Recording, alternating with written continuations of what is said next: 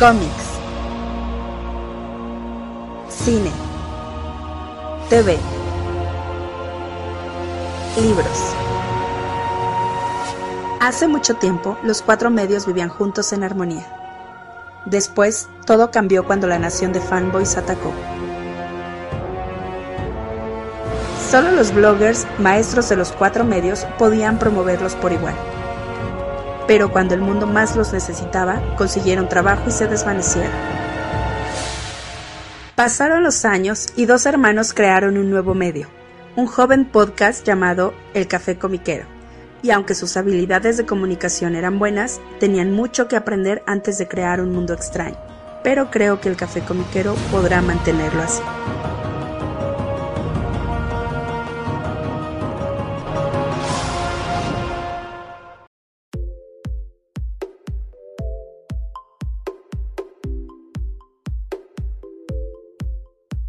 Hola, ¿qué tal? ¿Cómo están todos? Bienvenidos al nuevo episodio del Café Comiquero. Les saluda como cada semana su amigo Carmix. Y su amiga la ratita, pachona del yermo. Bien, entonces, carnal. Pues les recordamos que esto es el Café Comiquero y nos pueden escuchar cada semana a través de diferentes eh, plataformas de streaming, a través de Spotify, eh, iBox, iTunes o Apple Podcast, Google, eh, Google Podcast, Amazon Podcast y también a través de YouTube. Ahí estamos subiendo el programa también cada semanita y eh, estoy tratando de poner un poquito más de contenido ahí de repente a YouTube. Por ahí subí un, un review acerca de, de, un, de una publicación reciente de Smash, de Batman, que es eh, levantó polémica por el tipo de papel que están usando. Ahorita pues, platicamos un poquito de eso. Y pues nos pueden seguir en redes sociales, en Facebook, Twitter e Instagram como El Café Comiquero. Ahí este, tenemos contenido variadito cada, eh, en cada una de las redes sociales. Y pues bueno, carnal, pues eh, aquí estamos con un nuevo episodio, con eh, eh, después de un día después grabando de que terminó Falcon and the Winter Soldier, que evidentemente es nuestro tema central de hoy. Pero antes de eso, pues tenemos también notitas y sobre todo lanzamientos y recomendaciones comiqueriles, que pues es el core de lo que es este programa, ¿no, carnal? Sí, para que no se nos olvide de que pues lo que me gusta son los cómics. Las series están padres, están pachonas, pero lo que me gusta son los cómics. Muy bien, entonces, pues, ¿qué te parece si te arrancas con recomendaciones que tuvimos de esta semana, carnal? sí, Simón, vamos a ver. Um, bueno, sí salió un cómic que yo estaba ya esperando desde, pues, honestamente, desde que se anunció el de Way of X, de toda esta nueva oleada de títulos de X-Men. Voy a decir títulos X, pero no, pero ya, ya suena muy feo, ¿no? Decirle, es triste título X, ¿no? Es de es X, pero es de X-Men. Y este es un título que tiene muchas cosas que me llamaron la atención, o sea, cuando se anunció que iba a salir, le, iba a poner, evidentemente le iba a poner el ojo por varias razones. La primera de ellas es porque pues lo protagoniza el que por muchos años y desde que yo era pequeñito era mi X-Men favorito, Nightcrawler. Y me dicen, oye, ¿por qué te gustaba Nightcrawler? Porque lo vi en la serie esta de eh, Spider-Man y sus asombrosos amigos, o como sea que se llame. Y pues, alguna, vez vez los X-Men y Nightcrawler pues, se veía rarito y se veía asombroso y dije, ah, este cuate es cool, ¿no? Y después hubo, no, sé si se acuerdan ustedes, salió una um, Arcadia que se llamaba X-Men, no sé qué, o X-Men, creo que nada más X-Men a secas, que era un beat'em up. Hagan, este, agarrar, creo que tres jugadores, permitías a tres jugadores, me parece. Agarras a distintos X-Men de las eras de los ochentas y te agarras a golpes con Sentinelas y Magneto y la Brotherhood y demás. Y en esa salía Nightcrawler. Y también, y como estaba rarito y chistoso y genial, dije, ay, vuelve a salir aquí, está súper genial este dos. simplemente me gustó cómo se veía Nightcrawler. Ya cuando lo fui conociendo, dices, oh, ok, este, o sea, tiene más, que verse este chistosito y bonito, aparte es, interesante el dude. Y eh, tenía yo ciertos beefs, como, el cómo lo habían tratado ahorita en, todo este asunto de pues cómo están los X-Men con su culto ahí en Caracoa y demás, porque pues Kurt era como que el que de veras sí se tragó el culé de, de, Javier y de Magneto, de no, sí, esto va a ser la, el paraíso mutante y bla, bla, bla, y eh, pues ok, va, no sé, no me sentaba muy bien que, sea, que fuera Kurt el que de veras se tragó el Kool-Aid mala onda. Hasta que llega Way of X. Porque el cómic, eh, otra de las razones de las por qué me iba a interesar este cómic es por el escritor, Simon Spurrier. Simon Spurrier, a quien yo conocí a través de una miniserie que tuvo, me parece que en IDW, que se llamó The Spire, la, la, la Spira Eh, es un mundo distópico acá, Pachón. Me, me, gustó mucho esa historia, estuvo muy padre. Y de ahí le, le empecé, a, empecé a seguir más su trabajo.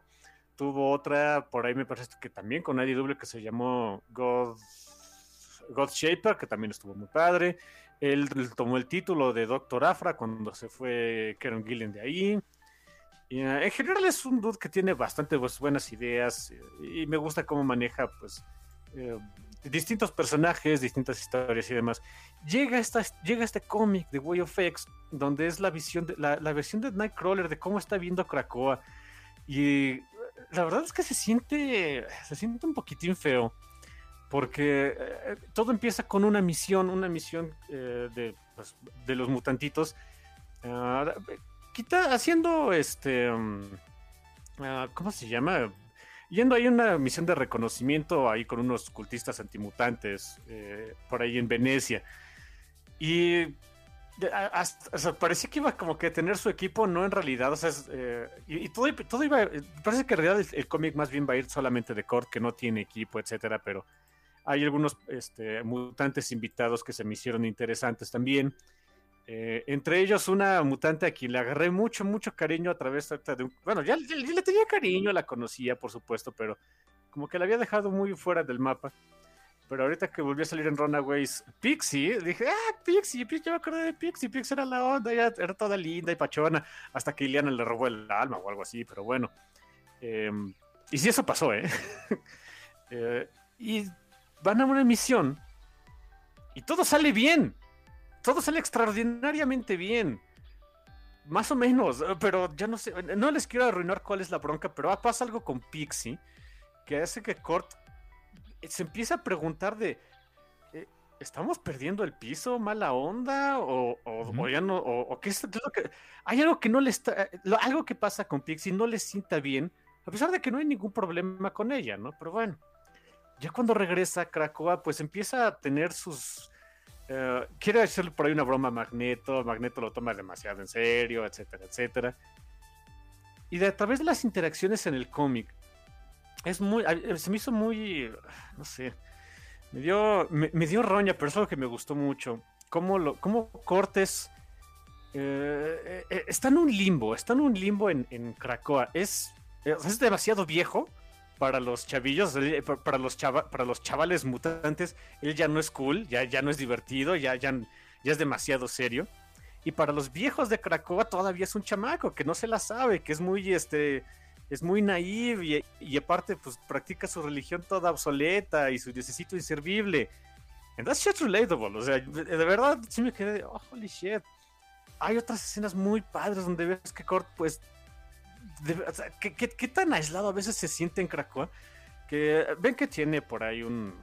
Desde los primeros números de esto de eh, House of Ten House of X Power of Ten, me parece fue en Power of Ten, ya no estoy seguro, donde se crea un, eh, un edificio en Krakoa al que nada más un teletransportador puede entrar, que bueno, evidentemente Cort hizo como que su casita ahí.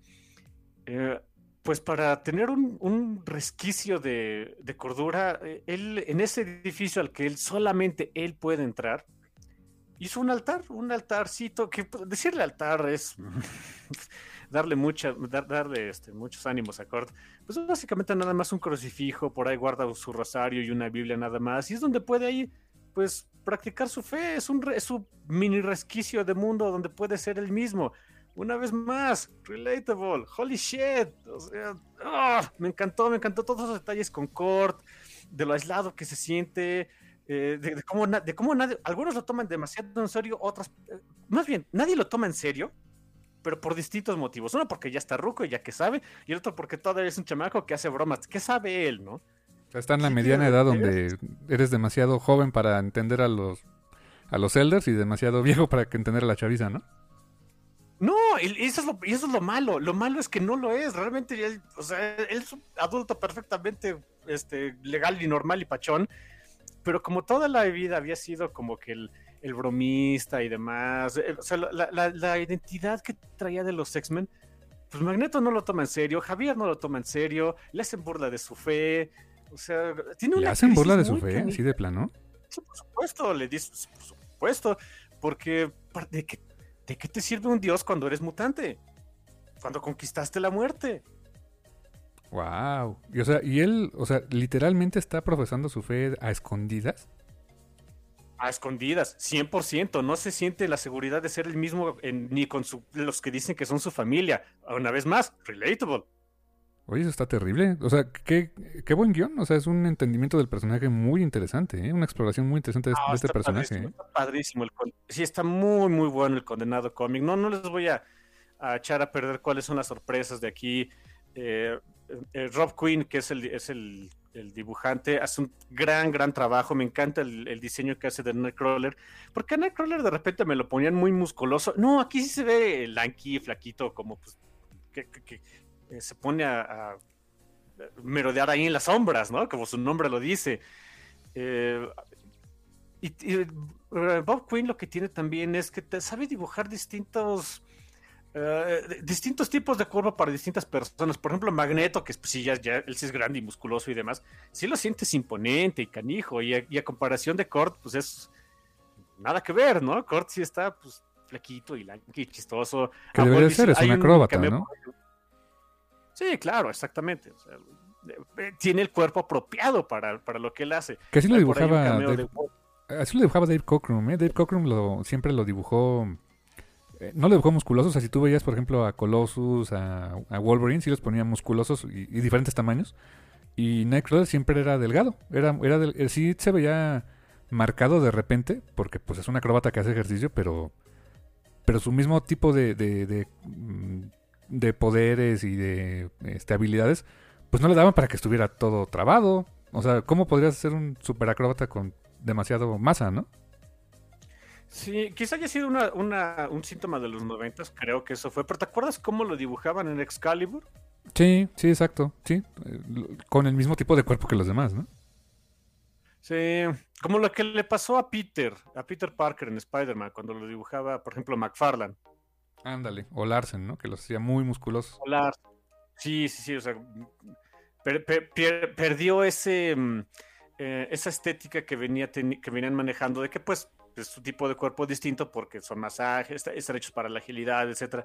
Eso me gustó, lo retoman mucho aquí, lo han retomado ya de, unos años para acá, pero, pero me gustó que lo respetaran. hay un cameo de Wolby por ahí muy rapidito, que también lo hace chaparrito, más stocky, más musculoso, dices, ok, neat, o sea, eh, encuentras muchos esos detallitos gráficos que me gustaron bastante.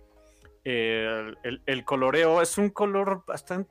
Eh, mm, es un color difícil. Este, este cómic requiere un coloreo bastante complicado porque, por lo menos en este primer número, eh, son muchos ambientes. Hay, hay, una, las, primeras páginas en una misión en una, en una catedral en, Venecia, así que los colores son más apagados, pero tienes que meterle pues los brillitos de, teletransportación de Pixie, de, Nightcrawler, de eh, Blink andaba por ahí. Eh, el colorista, o la colorista, ignoro, su género, es este Java Tartaglia y eh, hace un gran trabajo porque cuando ya llega el momento de, de, cambias ese escenario y te vas a Cracoa, pues ya ves los típicos colores de Cracoa, ¿no?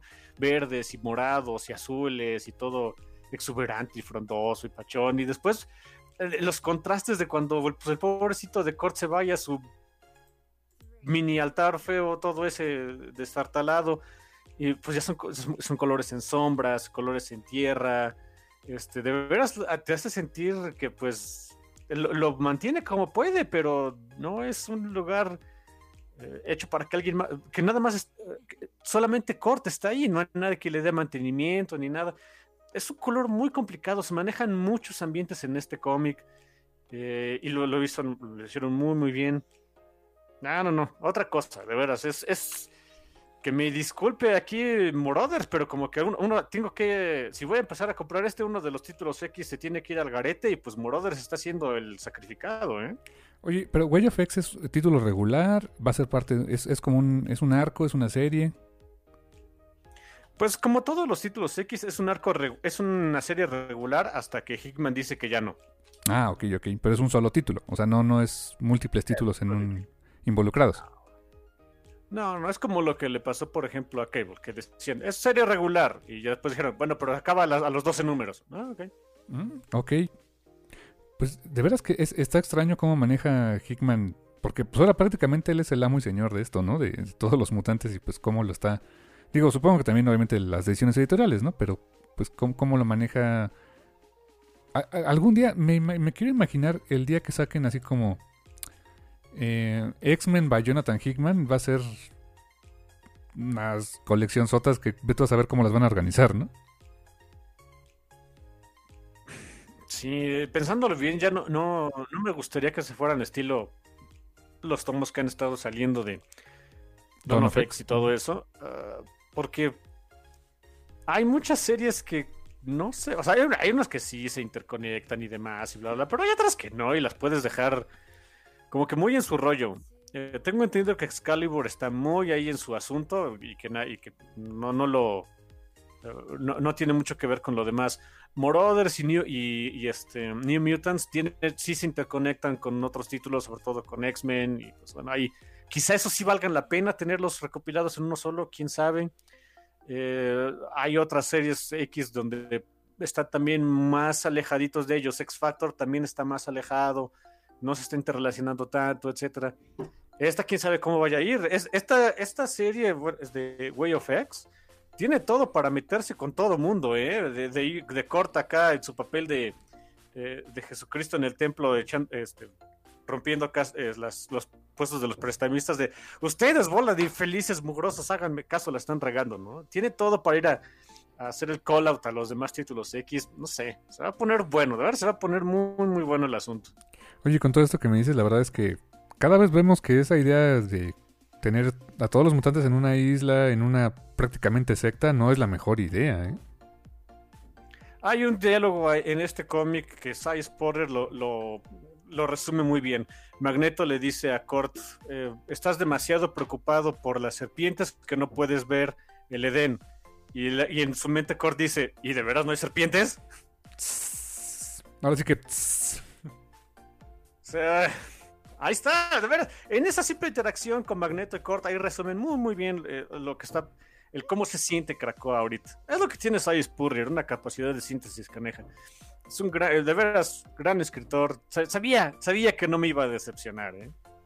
Vientos, canal, pues ya es. No Cierto, eso sí, eso sí, nada más. Si de veras son ustedes fans de Pixie, ya sea que, que se hicieron fans de ella cuando salió por ahí en 2013, creo es cuando salió o algo así y la siguieron y demás. Ah, buckle up. no es que le pase algo malo, pero, pero medio sí. Pero no, no sé, vean el cómic. Wow. No, pues muy buena recomendación. Reciente, se lanzó recientemente, ¿verdad? Acaba de empezar. Esta semana, esta semana salió el número uno, yo bien emocionado y nadie con quien platicar. Como que no, lo siguieron mucho. ojalá que de veras me, me, esté equivocando, pero no hizo tanto revuelo como otros títulos X. Ojalá sea nada más mi impresión. No, también hay que ver que tenga piernas, ¿no? Que empiece a jalar. O sea, porque la verdad tiene conceptos muy interesantes, ¿eh? Sí, pero hay otros títulos X que inmediatamente la gente estaba de. pues supongo por el elenco, no sé. sí, o sea, lo entiendo, lo entiendo. No todo, es, no todo es del gusto de todos, por supuesto. Pero yo hubiera esperado un poquito más de, emoción y de, gente hablando de, de, este cómic. Les digo que los miércoles es cuando me meto realmente al Twitter, más bien para ver ahí lo, de los cómics nuevos de la semana y no sé qué. Y en otras ocasiones, incluso en, título, en, números normales, no nada más números uno, pues había más gente hablando de, títulos X, de otras cosas. Eh, y, y, no hubo tanto, no hubo tanto de Way of X. Digo, ojalá sea nada más mi impresión y que en realidad la gente simplemente se lo esté guardando porque no quiere saltar el spoiler o algo, pero pero ojalá, ojalá que esta serie perdure, porque tiene. Eh, no solo tiene piernas, tiene. Este, tiene piernas biónicas, el desgraciado cómic. Está bastante bueno. Bien, entonces, mi hermano, muy bien. Pues eh, ahí está la recomendación de Way of X, este nuevo título de la familia de los cómics de X-Men. En este largo, pues ya largo, este, eh, ¿cómo podemos decir? Reinado de Jonathan Hickman en, al frente de, del destino de los, de los X-Men, aunque pues no lo escribe él, pero pues pasa por sus este, tiránicas manos seguramente, ¿no? Sí, sí, sí. Y otras dos últimas recomendaciones, bueno, no últimas, pero eh, recomendaciones rápidas. Eh, yo había recomendado que, si, que compraran tanto Luna de María Lovet, o Jovet, es a saber, y eh, Orphan and the Five Beasts de James Stokoe. Bien curioso que eh, los nuevos números de esta serie salieron en esta semana, el número 2 de, de, Stocko, el número 3 de, de Lobet. Y tienen una, tienen una particularidad muy, muy curiosa. Tienen, son similares en que eh, los, estos dos, dos números, que salieron, de la, que salieron la misma semana, que son cómics de autor, donde el autor hace absolutamente todo, todo, todo, todo, color, letras, este, guion, dibujo, todos de, de la misma persona. Eh, están hechos con la misma, con una estructura muy parecida, que son una sola escena. La escena el tipo de escena varía. Para no variar, eh, María Levet utiliza una escena erótica y es todo el mendigo cómic. Hay dos paginitas por ahí con un poquito de exposición, pero todo el resto del cómic es una escena erótica.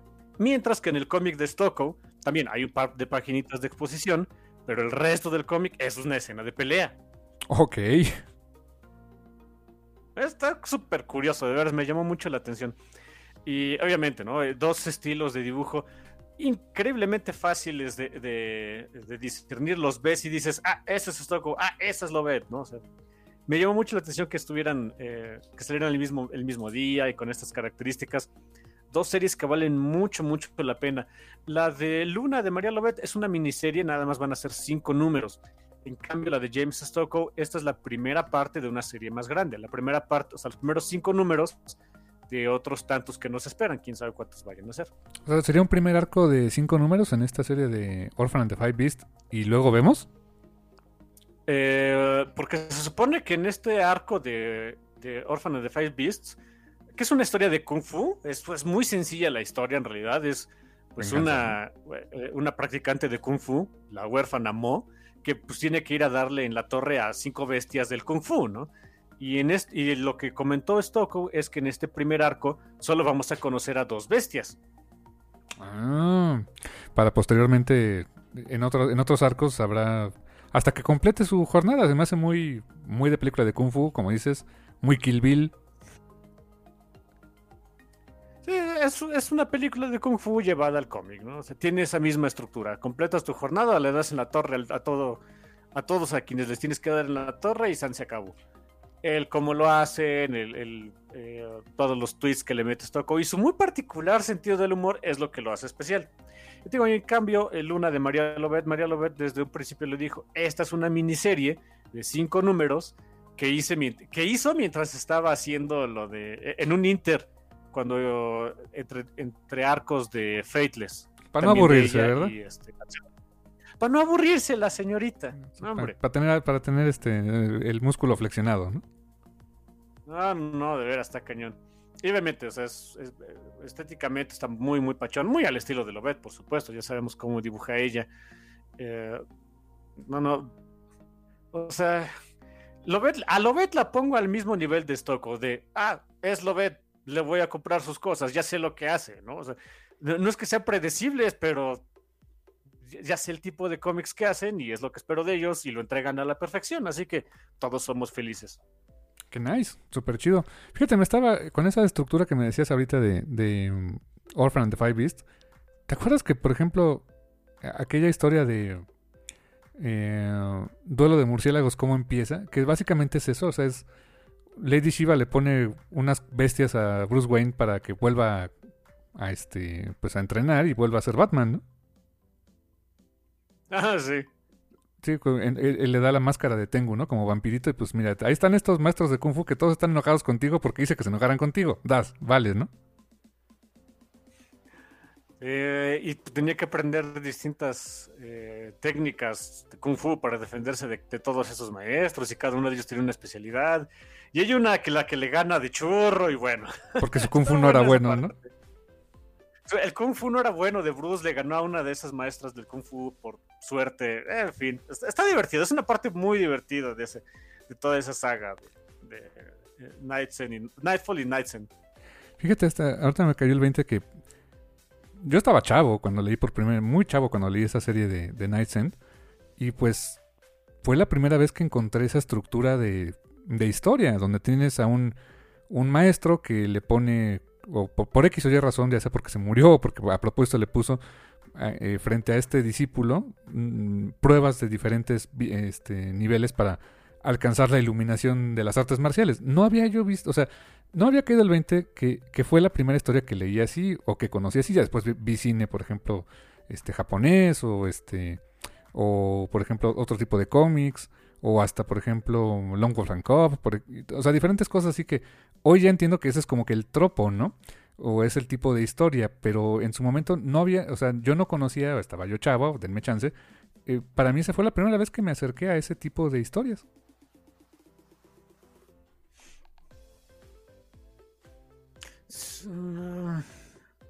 Sí, estoy seguro que debe haber habido alguna otra cosa que también yo vi de muy chavillo que haya precedido a, a, a, pero, pero pues sí, eh, ahora sí que uno está chavo, se hace fácil. Todavía uno no está, pues no tienes tantos años, no, no has visto y leído tantas cosas como ahorita, ¿no? Pero eh, es una buena, por ejemplo, esa es una buena introducción, ¿eh? Mm, sí, sí, sí. Esta de Orphan and the Five me hace una excelente introducción para los que no somos así tan tan aficionados a las películas y a las historias de Kung Fu, es una excelente forma de como que darte el, gateway drug, porque ellos es todo como lo maneja con cierto humor, eh, visualmente impactante, eh, entrega lo que quieres ver, que es hay, mucha acción y tripas.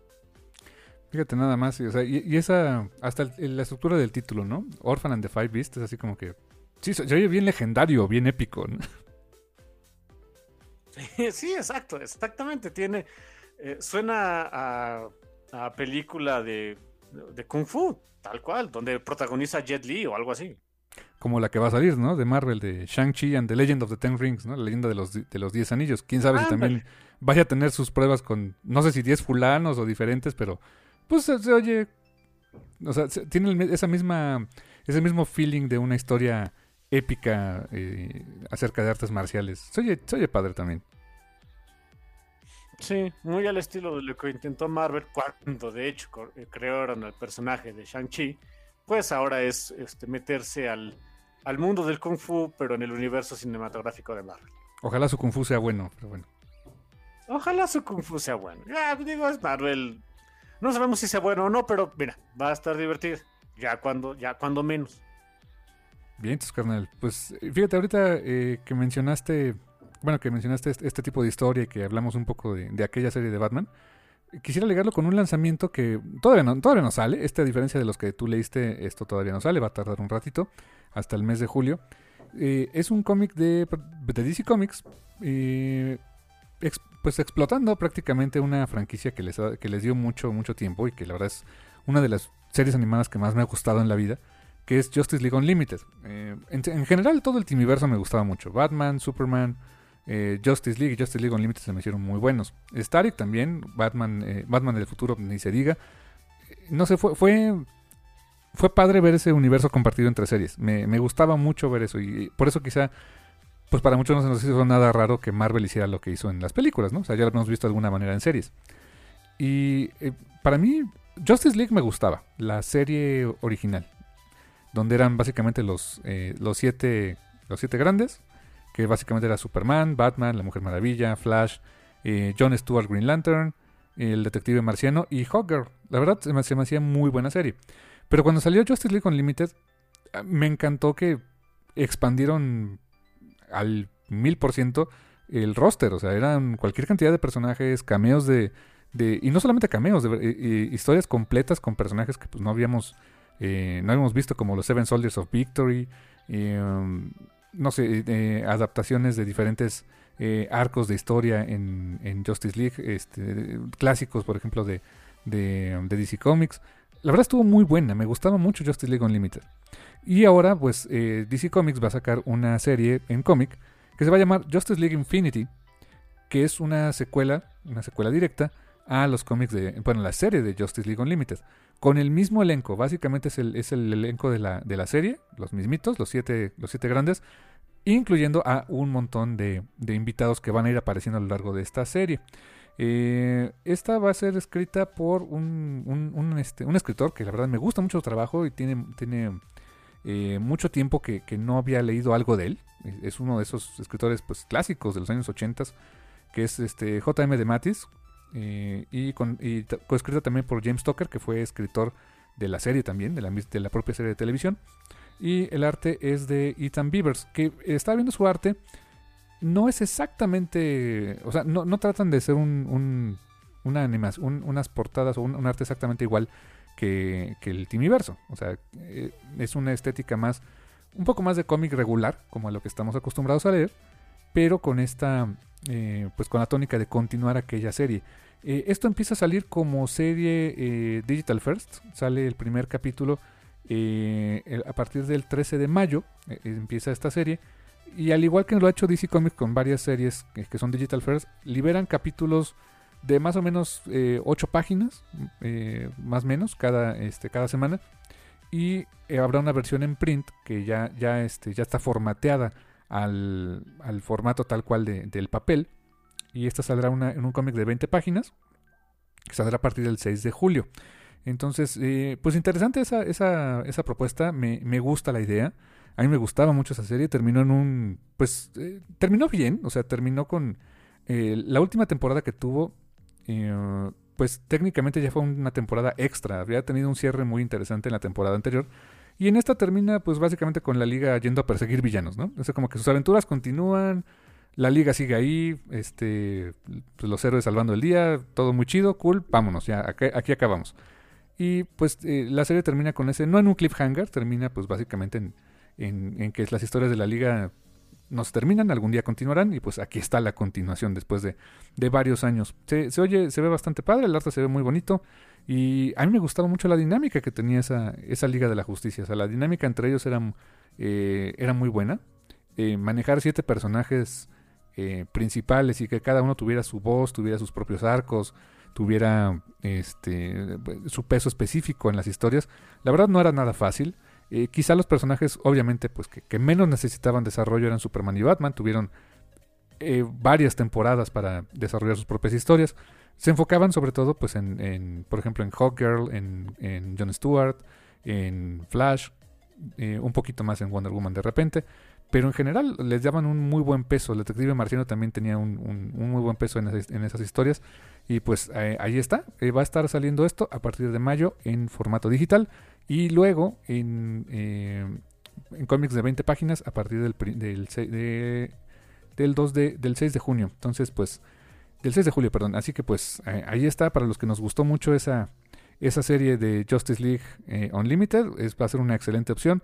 Eh, veo por ahí en el arte que está Mr. Miracle, Big Barda, Elongated Man, está Granny Goodness y los Parademons. Eh, o sea, hay de todo, ¿no? O sea, sí le da un aire como a Bruce Timm, pero no, no es exactamente Bruce Timm, que eso pues se, o sea, se agradece para que sea su propia, su propia versión. Yo estoy muy emocionado por ese, me gusta mucho la idea de volver a ver a estos personajes juntos, eh, que se llevaban muy bien, la dinámica era padrísima, como lo digo, me encantaba esa dinámica entre ellos y me emociona volver a ver a estos personajes, carnal. Nice. Lindo. Entonces, ah, por fin, ¿siempre cuándo sale? 13 de mayo en digital, con, en versión capítulos. 6 de julio en impreso.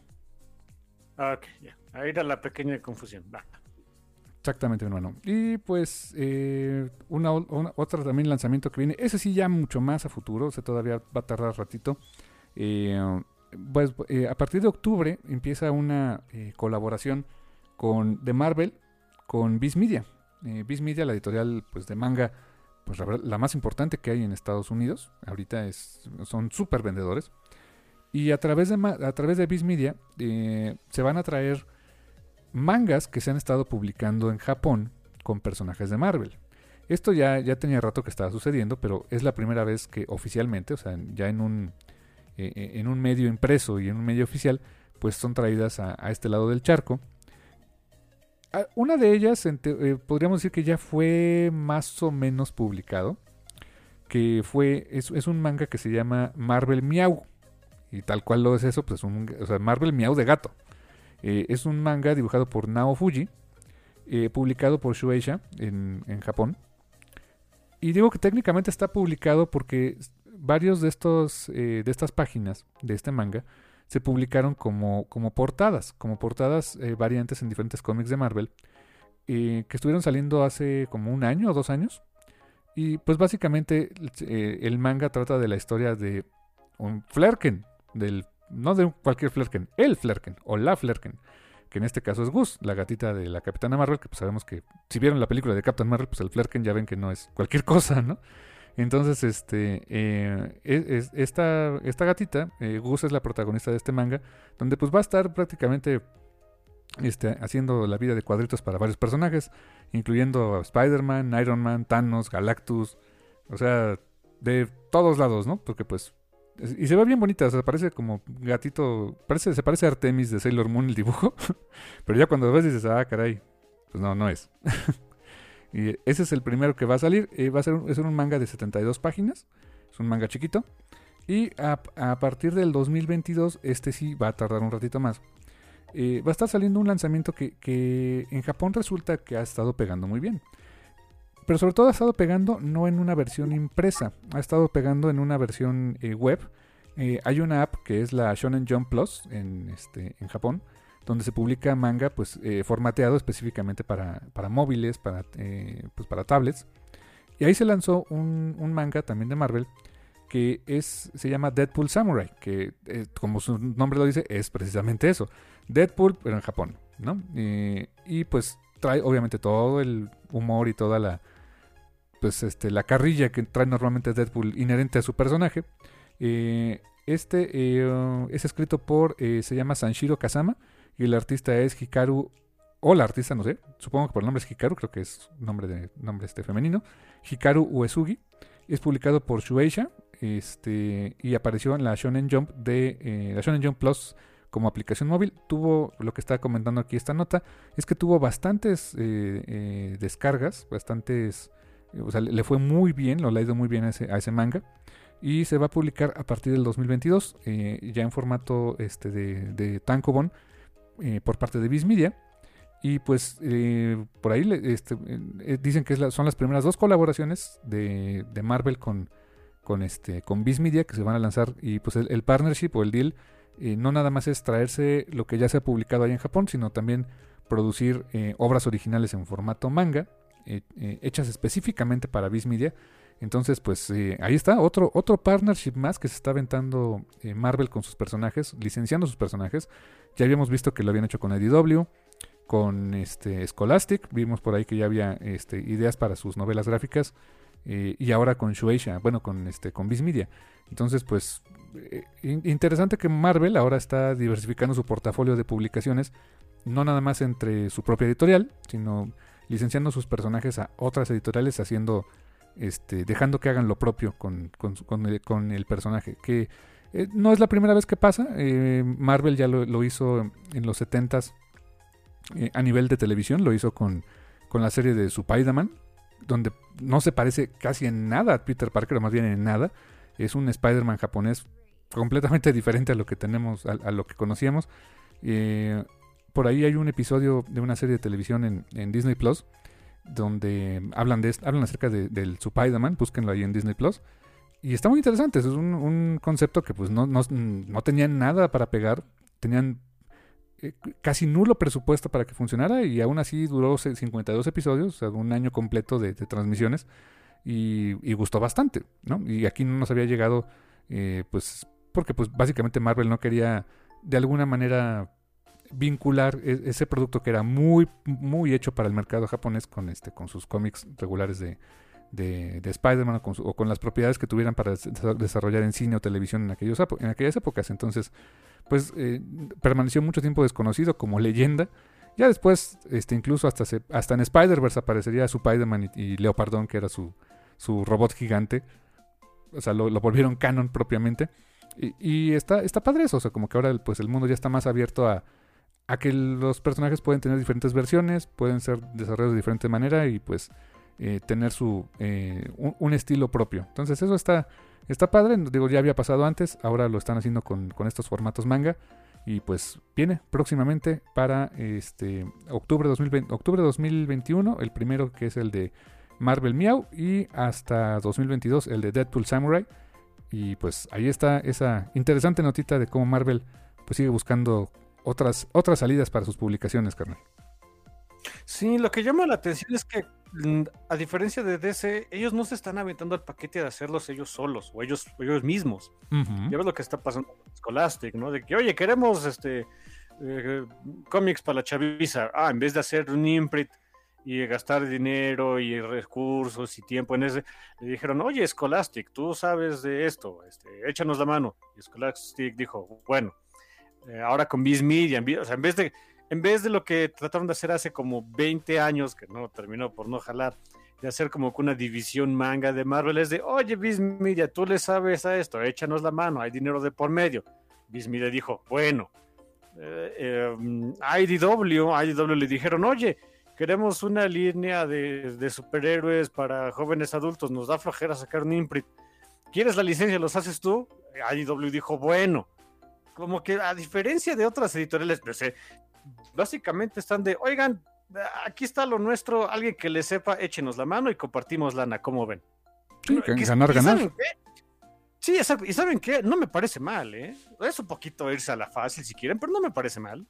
Pues sí, porque es como que deja a los expertos hacer lo que saben hacer, ¿no? O sea, si Scholastic tiene ya el know-how de cómo marketear ese tipo de, de, novelas para jóvenes adultos o para niños, que lo hagan y yo nada más cobro, ¿no?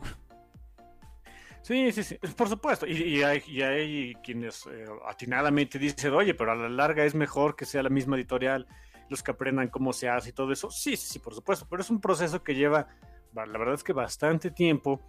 Y Marvel lo que quiere, pues, es dinero ya, y quiere dinero rapidito. Todos queremos dinero ya y rapidito.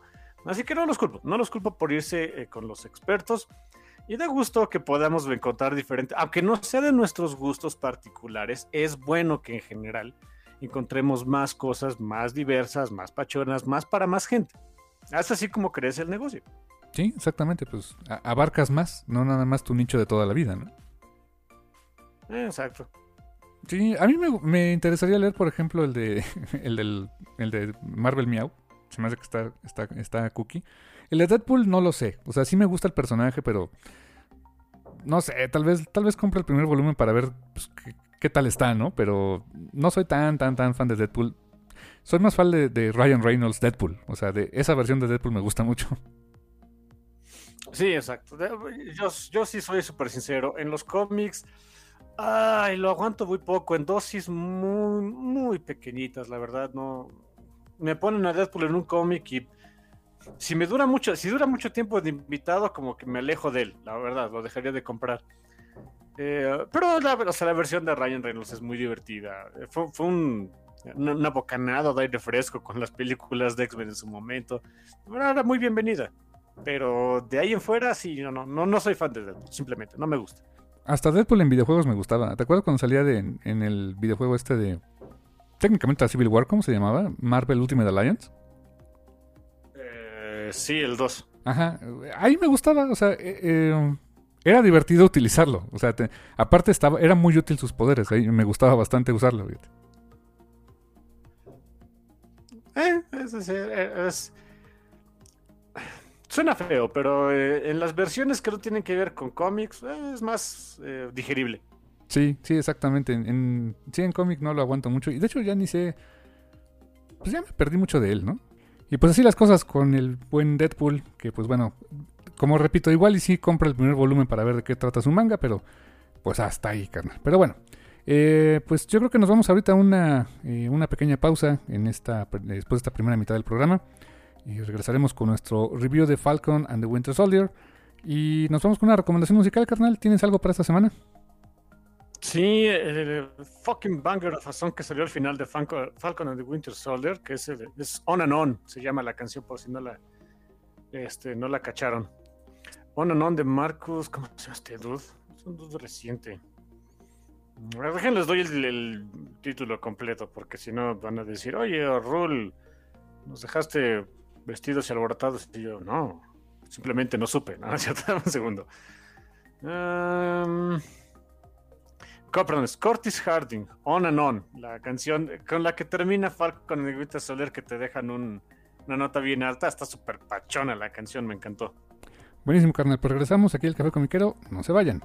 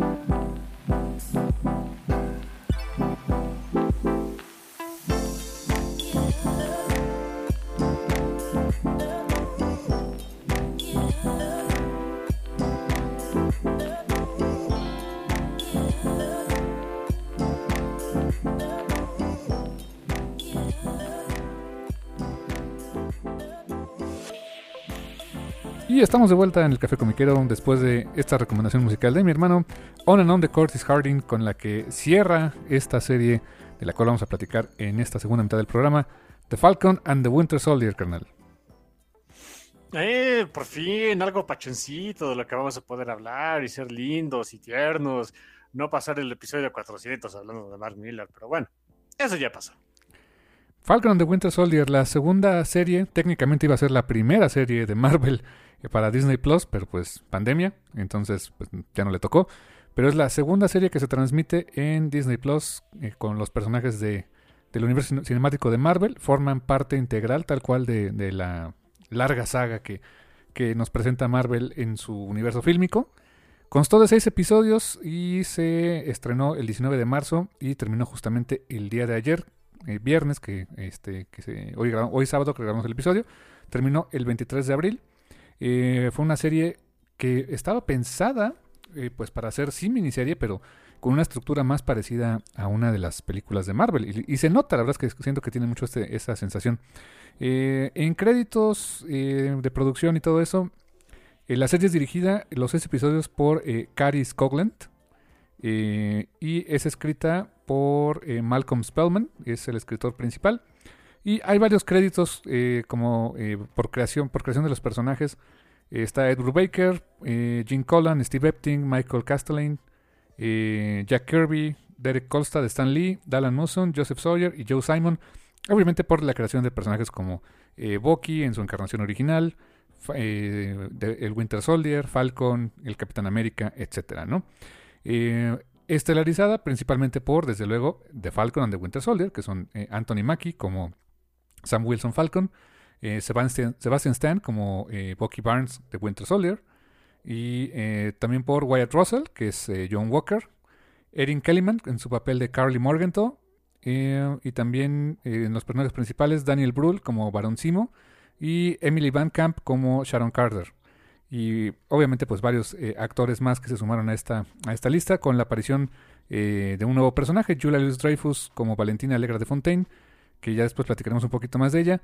Y pues, eh, carnal, ¿qué te pareció en general a ti eh, esta miniserie de seis episodios de Falcon and the Winter Soldier? Fíjate que eh, es, ahorita que mencionaste el cast, sí o no, que es un cast bastante compacto y, chiquito, pero con lo necesario nada más. Sí, sí, sí, exactamente, no. Eh, se siente una producción grandota, pero realmente el elenco es pequeño. Exacto. Y muy al, de manera análoga al elenco, la verdad es que la serie también es compacta, es una serie chiquita que se siente como una producción grandota porque prácticamente esta sí tiene estructura de película, se siente una película grandota, pero es una miniserie, es una serie chiquita de seis episodios donde ya no va a haber más, ya ni pidan, eh, muy compacta, muy... Que siento que no le sobraron episodios, lo cual se hubiera sido raro en una serie de seis, de seis capítulos nada más, pero bueno. Esa es la impresión que me da, o sea, se siente una producción enorme, con una, este, que, con un elenco gigantesco y, un, eh, una enorme cantidad de, de, horas y demás, pero no, ¿qué creen? Es toda una producción muy compacta, muy chiquita, seis episodios con un elenco pequeño que se llega a sentir bastante íntima. Me gustó mucho de eso de esta serie un poquito parecido a lo que pasó con WandaVision, solo que en WandaVision eh, la serie era más larga porque la estructura es otra, ¿no? Es básicamente, ahí eh, haciendo la pequeña comparación, WandaVision eran, pues, sobre todo en los primeros, eh, la estructura era como que un homenaje a la, televisión, pues, popular de Estados Unidos desde los años 50, 60 hasta la actualidad, y bueno, con el trasfondo todavía de, todo el... Eh, drama y problema que creó Wanda eh, por pues, todos los traumas emocionales y traumas en generales que tenía por ahí la pobre, eh, la pobre personaje. Y en cambio aquí, pues esta es una película, es una película de, de, más... esta sí para que veas la siento más secuela de la película Captain America de Winter Soldier. La, esta la siento de veras una más secuela sé que técnicamente lo es porque todo lo que hace Marvel son secuelas de la otra cosa, ¿no? Pero no sé, eh, a diferencia de, eh, Captain America Civil War, que eh, sé que estoy diciendo disparates, decir que esa no se siente secuela, porque técnica, porque obviamente lo es, y es la precuela de esta, pero tiene un tono distinto, a pesar de que lo dijeron las mismas personas. Esta se siente más como lo que al, al primer producto que nos entregaron los, los hermanos Rousseau. Bueno, así lo siento yo. Fíjate que sí, yo también noté o sentía que era como el hijito espiritual esta serie de, evidentemente, Captain America and the Winter Soldier y también este y Civil War, por, la presentación de Simo, por ejemplo, ¿no? Eh, y desde luego hay varios eventos que, pasaron en otros lados, como pues la destrucción de Sokovia y lo que llevó a Simo a hacer lo que es. Pero en general sí, en tono, sobre todo en tono, en en la música, e, el mismo compositor de la música de Falcon and the Winter Soldier es el mismo de Captain America Winter Soldier. Eh, eh, y utiliza temas también que, que, mostraron en Civil War, eh, temas musicales. es inconfundible, por ejemplo, el, sonido del Winter Soldier, ¿no? Ese, ese como llanto, como, como grito que es, que es como apremiante. aparece en varios momentos. hay hay este, notas, hay piezas musicales en, el momento en que John Walker tiene ciertas escenas o Bucky tiene otras escenas que hacen eco de las de, aquellas dos películas y en general el, tono de la serie es como ese, es más aterrizado. Eh, eh, mientras que en WandaVision, por ejemplo, pues hablábamos de cosas más locas como magia, este, androides, etcétera. aquí no, aquí es vemos que pues realmente las amenazas y la el conflicto es más es más humano, hay mucho de tecnología, biotecnología incluso, este, ciencia. Es, son, son héroes y villanos, personajes más bien basados más en la realidad, más que en el, Big Tree, como dice Falcon, ¿no? Eh, eh, eh, eso está padre, pero, pero, pero me encanta que, que la misma serie pues admite, o sea, el mundo está lleno de Big Tree, o sea, de aliens, wizards and androids, ¿no? O sea, hay, hay de eso en el universo Marvel y, y, ahí está, ¿no? O sea, lo reconocen, saben que existe, pero, pero su, el core de esta serie es otro, ¿no? Es otro tipo de personajes, otro tipo de historias. Eh, la estructura también, eh, pues más como de eh, problemas o situaciones que, pegan más en, la, en nuestra realidad, o sea, como pues este, grupos radicales, diferencias de clases, de, diferencias entre los diferentes poderes de, en, en, el mundo, clases sociales, racismo, cosas más down to earth, como se dice en inglés, o sea, como más aterrizadas es, es, lo que caracteriza esta serie, muy al estilo de lo que de la película que mencionas de Captain America and the Winter Soldier y ahora y, también Civil War. que, que, yo siempre sentí que Civil War era más como Avengers 2.5, ¿no? Porque pues, se sentía más por la, la inclusión de tantos personajes y que de, que de repente tenía que em, pues digamos, atender el hecho de que era una secuela de Capitán América y, ah, de veras, tenemos que pelear porque Bucky esté bien, ¿no? Básicamente, eh, o sea, como, como que quizá pudieran haber sido películas independientes, ¿eh? O sea, ya, ya yéndonos a, a, especular cómo pudo haber sido las cosas, pudieron haber tenido una película del Capitán América 3, donde básicamente era, pues, recuperar a Bucky o, o sea, Saving Private, Private Barnes, ¿no? Una cosa así. Y hubiera sido otra donde, eh, de Civil War específicamente, con, con, temas separados. Es lo único que siempre como que se, se me hizo raro o se me hizo Em, un poco difícil de manejar al mismo tiempo en la película de Civil War. Pero aquí siento que todo eso ya lo aprovechan, crean su propio producto, les queda muy bien. Eh, en general, creo que la serie está. E, es muy correcta, está muy bien hecha, muy bien escrita. Eh, y sobre todo, este, nos, dice, ¿sabes qué? Sí, o sea, vas a extrañar a personajes como el Capitán América original, eh, a Iron Man, a lo mejor a Thor, etcétera. Pero ¿qué crees? Estos personajes, otros personajes también son chidos y también hay cosas muy padres que ya los conoces y ahora te voy a enseñar más de ellos. Y eso, eso me gustó mucho, carnal. Miren, pueden decir lo que quieran de las películas de Marvel. Yo sé que son medio cheesy, que algunas pueden parecer repetitivas, algunas pueden parecer que, se nos olvidan, Thor de Dark World. Eh, pero ¿saben qué? Sí, de veras me encanta, y no solo de ahora de las películas, sino también de las series de Marvel, están trasladando ese mismo feeling de los cómics que tanto nos gustan y eh, que nos gustan las básicamente es la telenovela trasladada a cómic que le hacemos al cuento. Es ese mismo feeling pero pues para televisión y para cine. Y hay mucha gente que está descubriendo eso de, ok, sí, yo quería ver más de Avengers, pero ahorita no hay Avengers, están estos dos cuates, pero son la onda. Así como que, sí, exacto. Ahora compra cómics porque es lo mismo. ¿Quieres más de esto? Hay muchos cómics que puedes comprar, hijo. Sí, claro, es esa estructura como de, pues técnicamente sería que serie limitada de seis números, ¿no? O sea, no, no, es, no es el cómic largo de Avengers, pero son sus seis numeritos de Falcon and the Winter Soldier, ¿no? Sí, sí, eh, me, me está, o sea, me, me gusta eso que tiene la, el, el universo cinematográfico de Marvel, ¿no? Que pues te da ese mismo feeling. La verdad lo han trasladado. Eh, hay mucha gente que dice, es que hay cuestiones que no se pudieron trasladar bien del cómic a la pantalla chica o a la grande. No, por supuesto, ¿no? O sea, hay, hay cosas que estoy seguro se pudieran haber manejado mejor, con, más tiempo, con más planeación, muchas cosas, eh, definitivamente. Pero esa sensación que te da, pues, el andar siguiendo distintos personajes en un mundo interconectado a través de historias entregadas eh, de manera periódica, irregular, de a poquito, eh, pues sí, es el mismo feeling que tiene el seguir pues, los cómics de Marvel. Sí, y fíjate, eh, no sé qué impresión te dio en términos de producción.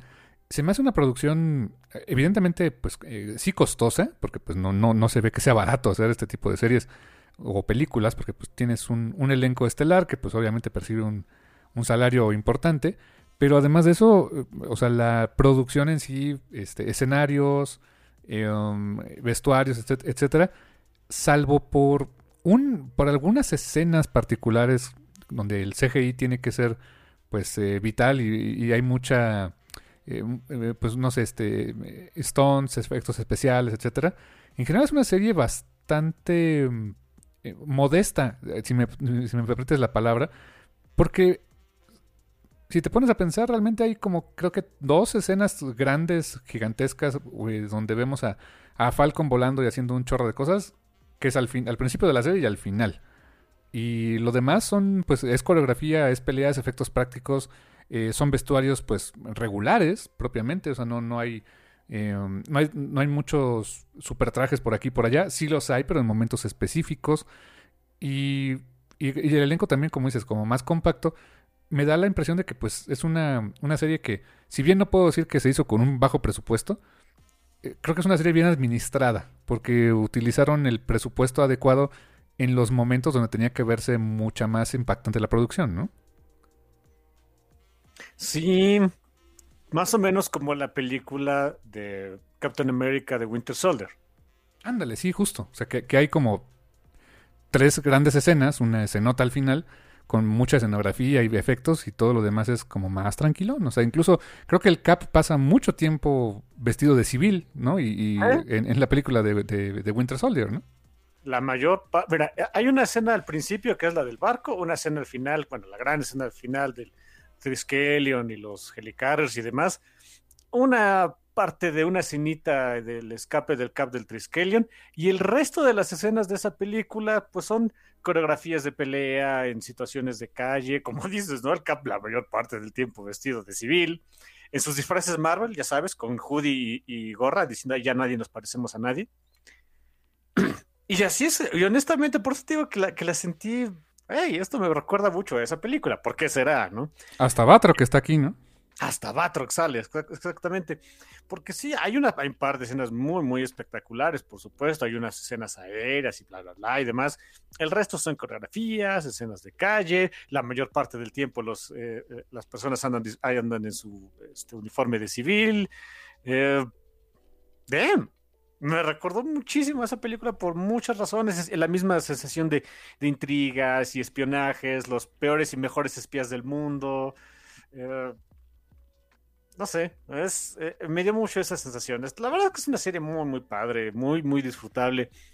En cierto sentido, déjame decirte que la disfruté un poquito más que la de WandaVision, porque, eh, y esto es algo ya muy a título personal, en WandaVision como la, idea era hacer eh, pues te digo, ese homenaje a las, a las series de televisión de, de, Estados clásicas de Estados Unidos, sobre todo en los primeros episodios, yo sí era de como que, ah, jajaja, ja, pero como no crecí con esas series, pues no las siento, ¿no? Y en cambio, esta, esta historia, pues es algo eh, con lo que yo estaba más familiarizado, pues. Sí, y otra cosa también que me gustó mucho es que hay, hay, hay bastante exploración de los personajes, o sea, porque, o sea, sí los conocimos, sabíamos quiénes eran en las películas, pero como desarrollar más su, eh, su personalidad, su psique, qué les importa, qué les mueve, etcétera. Y que no nada más fueran los superhéroes que acompañan a los grandes, a los, a los tres grandes de Marvel. Eh, o sea, e, eso me gustó mucho. O sea, vemos aquí, a, eh, sobre todo a Falcon, desarrollar que tiene una familia, tiene, tiene una hermana, tiene sobrinos, eh, tiene una vida familiar fuera de, este, de ser un Avenger, de ser un, parte de la Fuerza Aérea. Eh, vemos al pobre de Bucky que no tiene nada en la vida y trata de obtener algo en la vida. E, eso me encantó, ¿eh? Sí, pobre Bucky, de veras, él sí no tiene nada, no tiene amigos, ni padre, ni madre, ni padre, ni perro que le ladre. Tenía, porque eso también me gustó. Es, un body cop. Es un body cop, es, es, alma mortal, por ejemplo. Eh, no sé, eh, eh, Tango y Cash, etcétera. O sea, es, el body cop, pero versión superheroica con estos dos, ¿no? Es lo que queríamos ver y es lo que nos entregan. Sí, así es, carnal. pues, ¿qué te parece si vamos viendo, repasando más o menos qué pasaba en cada episodio? Y pues, o sea, sin dar todo el, el full scope de cada episodio, pero qué nos gustó, qué no, etcétera. ¿Te parece bien? No, vamos a hacer otra cosa. No, pues por supuesto que sí. O sea, es, lo divertido de esto. Cada episodio tiene muchas cositas, tiene cosas muy padres que, espero por lo menos darles a ustedes un par, una visión, un scope un poquito distinta, porque hay varias cositas que, que, pues, la verdad es que se escapan en una primera vista, ¿eh? Sí, sí, sí, sí. Hay muchos detalles visuales, varios, este referencias y homenajes a otras cosas, tanto de las películas como de los cómics de Marvel. Eh, está, está interesante. Eh, um, pues el primer capítulo se llamó El Nuevo Orden Mundial, New World Order. Eh, también me hace referencia a algo de Justice League, ¿te acuerdas de aquella serie de Grant Morrison? Pero bueno. Um, dirigida por Caris Coughlin. Es, es, una directora canadiense, por cierto. Escrita por Malcolm Spellman, nada que ver con Sabrina Spellman. Y pues esta serie, la serie empieza con pues seis meses después de que la gente regresó del blip, que como dices, en la fase 4 de Marvel suena mucho a qué pasó después de que regresó toda la banda, ¿no? Sí, es algo que no habíamos, o sea, se había explorado un poquito en WandaVision, en este Spider-Man Far From Home, etcétera, pero lo habíamos visto desde el punto de vista relativamente pachón, ¿no? De, eh, qué bueno que ya todos regresaron y todos son lindos no todo podía ser así. Eso es algo que no habíamos visto. Me gustó mucho que lo exploraran. Sí. Y regresamos aquí a este seis meses después de, aquel regreso, por lo cual, insisto, esta, iba, esta serie iba a ser la primera del universo Marvel en, este, en Disney Plus, pero pues no se pudo. Y vemos a Sam en acción. O sea, el primer capítulo es Action Packed. Y eso se lo reconozco muchísimo. Es la forma en que vas a enganchar a tu audiencia para todo lo que van a ver. La, primera parte de la, del primer episodio es una larga secuencia de acción donde vemos a Sam eh, eh, tratando de atrapar a, a, Batroc, a Batroc de Lipper, eh, porque había secuestrado a unos, este, había, había, secuestrado un avión y conocemos a su aliado en tierra, Joaquín Torres, que sería importante para el resto de la trama, pero aquella primera escena dije sí, o sea, estamos en el universo Marvel, estamos viendo este a Falcon haciendo lo suyo, y se, ve muy padre, vemos esas peleas aéreas. A mí me encantó esa escena, ¿eh? Sí, sí, la verdad es muy padre, muy espectacular, una buena forma de empezar la serie. Sí. Y la otra parte, vemos su contraparte. Mientras él está, pues, viviendo la vida Falcon, así, este, pues, siendo superheroico y ahora, por lo que vemos, pues, es parte de la Fuerza Aérea. Que es algo que, que siempre como que me, me, brincó un poco de la serie, de dónde fregados se mantiene, de dónde sacan dinero estos cuates, ¿no? Pero está bien. este, hasta en este, en este, en este capítulo, en el siguiente, no me acuerdo, que hay un, pues van a, este, a pedir un préstamo al banco. Me dicen, oye, ¿de dónde sacas dinero? dice, ah, hay mucha caridad involucrada. Ah, ok. o sea, viven de, este, del aplauso y también de los monedazos. O, no sé cómo le hagan, ¿no? Pero. pero en el bote a veces pasa. Eh, pues sí. Pero sí, o sea, si sí hacen como que la nota de Sí tienen ingresos, quién sabe de dónde, pero tienen ingresos. Ok, está bien, se las compro, está bueno. Pero eh, sí, mientras que vemos a Falcon, pues acá haciendo todo superheroico, etcétera, vemos a, a Bucky siendo completamente lo contrario. Brooding. Todo el tiempo. ¿Y, alguien lo puede culpar? Pues no. Y es que es verdad, hasta lo hacen muy verbal. No ha tenido tiempo de ser normal después de morir en, en, este, en la primera película de Capitán América. Sí, para él técnicamente, o sea, eh, lo mencionan, ¿no? Por ahí en un diálogo que después tiene con, eh, con Semo. pues sí, se, o sea, él estaba relativamente consciente cada que lo despertaban para hacer sus cosas de Hydra y el super soldado y bla, bla, bla, pero no no es como que haya sentido el paso de los años todo el tiempo, ¿no? De repente era echarse una siestecita, había pasado cinco años, haces, asesinas un par de personas o dos, eh, te echas otra siestecita, han pasado otros tantos años, este, y así se la llevó el pobre cuate. ¿Y? técnicamente desde que, desde que lo convirtieron en Winter Soldier y que pues eh, apareció en la película de, Civil War, que termina su arco ahí como Winter Soldier, se lo llevan a Wakanda para que le quiten lo loco realmente se pasó como un mes o un cacho, eh, o sea, de un mes o un poco más quizá, de paz en Wakanda, o sea, eh, quitándole la programación del Winter Soldier. Eh, um, y de repente, ¿qué crees? O sea, back in action, o sea, porque viene Thanos. Y, y, y tienes que agarrar mapaches con pistolas y todo el rollo, ¿no? Y otra vez a la vida loca. Termina eso y ¿qué crees? Uy, te desapareces. Blip, ¿no? Y después vuelves a aparecer y, hey, eh, ¿Qué Ya mm. todo está relativamente bien. Ajá, y, realmente dice que pues había pasado un mes, seis meses después del blip, pues son los primeros seis meses de su, de su nueva vida, donde está técnicamente, podríamos decir, en paz. O sea, el pobre tipo duerme en el piso, todo miserable, tiene que ir a terapia. Que las escenas con la terapista me encantan, o sea, me, terapeuta, perdón, me encanta esas escenas, los shots que tiene donde le ponen la, la cámara en un ángulo este, pues que nada más se ve el close-up pero de lado, que se ve desde arriba, que se ve el pobre tipo, o sea, se ve muy... Eh, ese tipo de tomas te dan esa sensación como de, este, de que estás atrapado, de que estás em, inmerso dentro de su psique. E, ese tipo de shots me gustaron mucho. Y de repente abrían la toma eh, grandota cuando nada más veías a, este, una toma eh, amplia donde lo ves a él en medio hablando este, en el diván, súper chiquito contra el resto de la toma y sentías ese peso, o sea, se, sentía pesado el, que no quería él estar ahí, no quería estar en terapia. y, tratando de hacer, o sea, lo, primero que lo vemos hacer es tratando de enmendar sus errores, enmendar cosas que hizo eh, siguiendo tres básicas reglas, ¿no? Que no, no dañara a nadie, que, este, que no fuera nada ilegal. Y pues siempre diciendo, hola, yo soy, este, soy Bucky Barnes, yo era el Winter Soldier, y pues estoy tratando de arreglar las cosas. Gracias, ¿no? Eh, y, es la forma en que él busca. Me encanta que la terapeuta le dice, ¿y qué es lo que quieres? Dice, y él, pues quiero paz. Y dice, bullshit, tú no quieres eso. O sea, ya sé, sé honesto.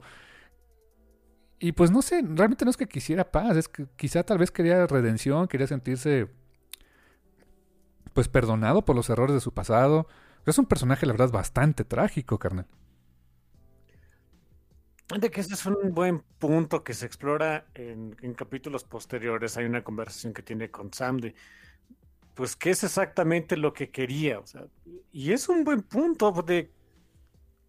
sabemos que es más o menos lo que Sam quiere, que lo motiva, pero se nos hace un poco borroso, sobre todo al principio de la serie, pues, ¿qué es lo que motiva a, a Bucky para, pues, seguir haciéndole ahí el cuento y ayudándole a Sam y demás? Híjole, yo, sigo diciendo, yo, tengo la idea de que, sobre todo al principio, él no estaba ya en realidad tan preocupado por, por el uh, hacer, por ser perdonado, vivir en paz, etcétera. Era algo más bien a lo que, o sea, lo supongo que su mamá lo crió bien y le dijo, oye, pues cuando la riegas, discúlpate con la gente. Y era algo que tenía que hacer, pero no era algo que exactamente lo motivara realmente cuando entra en acción Bucky es, cuando, ah, es hasta que se entera de Sam por ahí dijo, ya no quiero ser Capitán América, nunca lo quise ser, regala ahí el escudo y se lo dan a otro sujeto. Es realmente cuando entra en acción, ¿eh? Sí, de otra manera, la verdad es que Bucky no se hubiera involucrado. O sea, el primer capítulo realmente los dos personajes no están juntos para nada. O sea, cada quien está en sus cosas. Vemos a Sam en su vida familiar, que tiene el, este, a su hermana, que su hermana tiene el problema de que su barco pesquero está en deterioro, no le quieren dar crédito. Me encanta cuando van a buscar lo del, lo del crédito que dicen, pues es que las reglas han cambiado, el blip, el, blip cambió el mundo y ahora los préstamos de otra manera, ¿no? Porque pues ahora hay más, o sea, de repente tenemos 5 billones de personas más que hace 5 años. O sea, podrías pensar, oye, pues a lo mejor el mundo estaba preparado para tener 5 billones de personas porque se fueron, ¿no?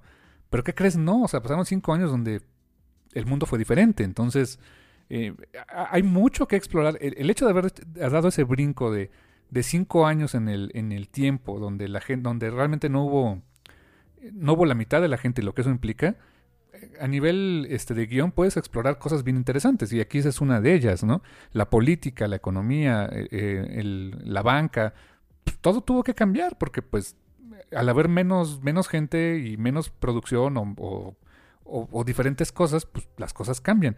Y, y, el hecho de que, por ejemplo, Falcon estuvo fuera esos cinco años, no, no sabe cómo está el mundo nuevamente, o sea, le, cuesta trabajo. Su hermana sí, su hermana dice, oye, pues por cinco años yo mantuve a flote este este, este business, este, la casa, no estamos perdiendo la casa gracias a mí, y pues, o sea, tú estás como muy optimista, yo no, o sea, yo sí viví estos cinco años eh, en penurias y tú no. Él intenta como que, pues que sí, que, que esté, que arreglar las cosas, pero pues no le sale. Mientras que Bucky está en su periodo, como dices, de, pues, de buscar este su, su e, ese, el, pedir perdón a la gente que hizo mal. Hay una secuencia, este, flashback, donde vemos nuevamente al Winter Soldier. Qué buena secuencia, ¿eh? o sea, eh, digamos que no se hace viejo el ver al Winter Soldier ser el Winter Soldier, ¿eh? Y sabes que tampoco se hace viejo, el, como dices, el, mm, los efectos de sonido y el soundtrack del, del, Soldado del Invierno. No, no se hace viejo, hasta los extrañaba, quería escuchar más de eso.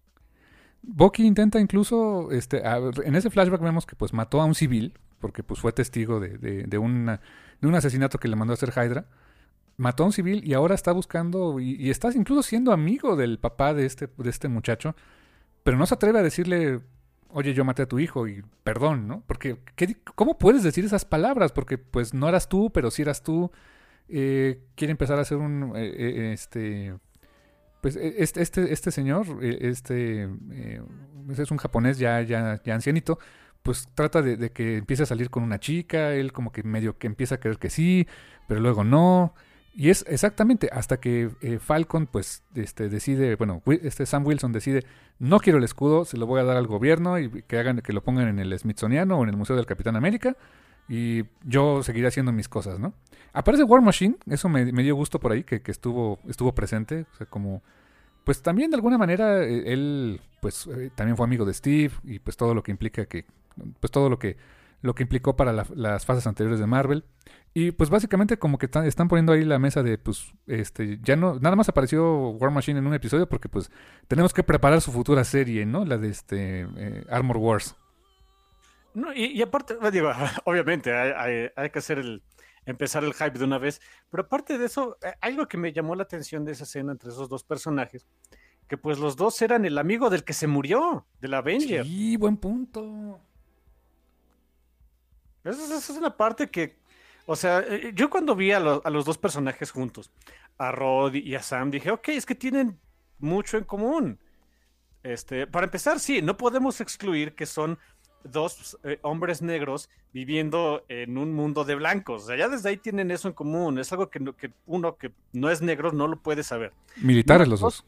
Exacto. Número dos, son militares, tienen background militar. Roddy activo, Sam ya no tanto. Sam se supone que es como que mercenario. Eh, pero vaya, saben de lo que se trata. Número tres, son, eh, son Avengers, técnicamente activos, supongo. Eh, pelearon contra Thanos y bla, bla, bla, y no sé qué y los dos perdieron a su cuate que era como que el Avenger, los que crearon los Avengers, los que dicen, no, manches, estos eran los que todo el mundo reconoce. Sabe de lo que se trata el, el lidiar con ese duelo de, no nada más el duelo de, de, perder a tu amigo, que sí es tu amigo, por supuesto, y lo amas y lo quieres, sino también el, ¿y ahora cómo le hago para llenar estos zapatos? Es un buen punto, porque técnicamente vimos ahí a los sucesores de Iron Man y el Capitán América. Sí, ahí están, y no es no es un papel fácil para ninguno de los dos, eh, pero Roddy tiene más experiencia en eso. O sea, él vivió mucho más tiempo con Stark, sabe lo que es estar a la sombra de Stark y, y cómo lidiar con ese tipo de legados. Me gusta que, es, que, que lo tomó como de, oye, chill, o sea, tranquilo, no pasa nada, si me necesitas aquí estoy. Ese, que, que, ya después no le dieron seguimiento, pues por muchas razones. Entre otras, estoy seguro que fue el presupuesto. Don Chill no creo que cobre barato. Eh. Pero eh, pero me dio, me gustó, me gustó esa interacción de, hey, o sea, a, hay gente que te apoya.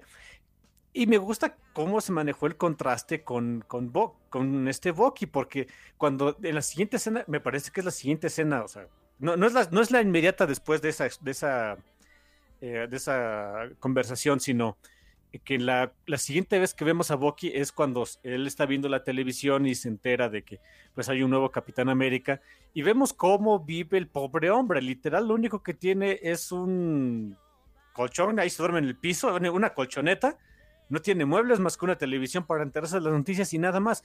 Él no tiene ninguna red de apoyo, muy, una situación muy distinta a la que vive Sam. Y Sam también cuando ve esa nota de que presentan a un nuevo Capitán América se queda de, pero ¿por qué? O sea, se siente traicionado. O sea, él dice, yo di el escudo pues para que estuviera en un museo, pasemos el legado de, de Steve y se acabó el asunto, gracias, bye. Y de repente es de, oye, malditos, o sea, se lo dieron a otro dude y no solamente es, es cualquier otro dude, le dicen Capitán América y le da un traje parecido, ¿no? Sí, y es la misma reacción que tuvo toda la gente que vio la serie. Es de, fuck you, te odio. Te, vi cinco segundos y ya te odio. Al, al, al, la verdad, al pobre de John Walker. O sea, no me, caí, no me caía bien porque no estaba diseñado para que te cayera bien, la realidad. Pero te pones a pensar, o sea, te pones a ver realmente en, en todo lo que vivió John Walker y la presión que tenía de ser Capitán América, pues el tipo no pudo, no pudo con ese paquete y... Eh, eh, a lo mejor es feo decirlo, pero me da lástima. Sí, es un personaje eh, diseñado para que sea antipático para que genere una respuesta en ti de aversión, de le está robando algo que no le pertenece. Ya no digas a Steve, sino a Sam. Pues, le estás quitando, no, no, tú no eres, largo de aquí. En ese sentido, para que sea así. En ese sentido, Wyatt Russell, mis respetos. Ese sí, es un gran actor, ¿sabe? Eh, eh, y, pobre cuate, ojalá no le pase como a muchos actores de Game of Thrones, como a Lina Headey y, a este eh, Patrick Gleason, que hasta en la calle les decían, hey, fuck you, ¿no? O sea, porque eran Cersei y uh, su hijito chamaquito horroroso. Yo me acuerdo cómo se llama. Jeffrey Baratheon. Es ese. Eh, ojalá no les pase como no, le, no le pase a, como a ellos, pero eh, sí, o sea, cinco segundos y ya lo odiabas. Conforme pasa la serie entiendes más de dónde viene y no dejas de odiarlo, ¿no? Pero entiendes por qué debes odiarlo. Exactamente. El episodio 2 este, se llama The Star Spangled Man. Yo le pondría With a Plan, porque así suena la canción, ¿no? The Star Spangled Man este es dirigido por Caris Cogland, con, eh, eh, pero escrito por Caris Cogland, con dirigido por Caris Cogland, con guion de Michael Castellane. Y en este episodio, pues sí, nos presentan a John Walker. O sea, eh, de hecho arrancamos el episodio propiamente con John Walker. Ah, bueno, en el episodio pasado, nada más rapidísimo, aparecen los Flag Mashers, este que es el, es, gran problema de esta, de esta serie, que los Flag Smashers, ¿qué es lo que quieren los Flag Smashers, carnal? La verdad es un... es el elemento que yo creo que más me gustó de la serie, es en los primeros cinco capítulos cómo manejaban a los Flag Smashers, liderados por Carly Morgenthau. Eh, quieren que no haya fronteras hey, resulta que durante el blip no todos la pasaron mal. O sea, sí, era un luto mundial, por supuesto. Ya no había la mitad de la población, pero de los que estábamos aquí, para muchos representó un, un incremento en su calidad de vida que nunca se había visto.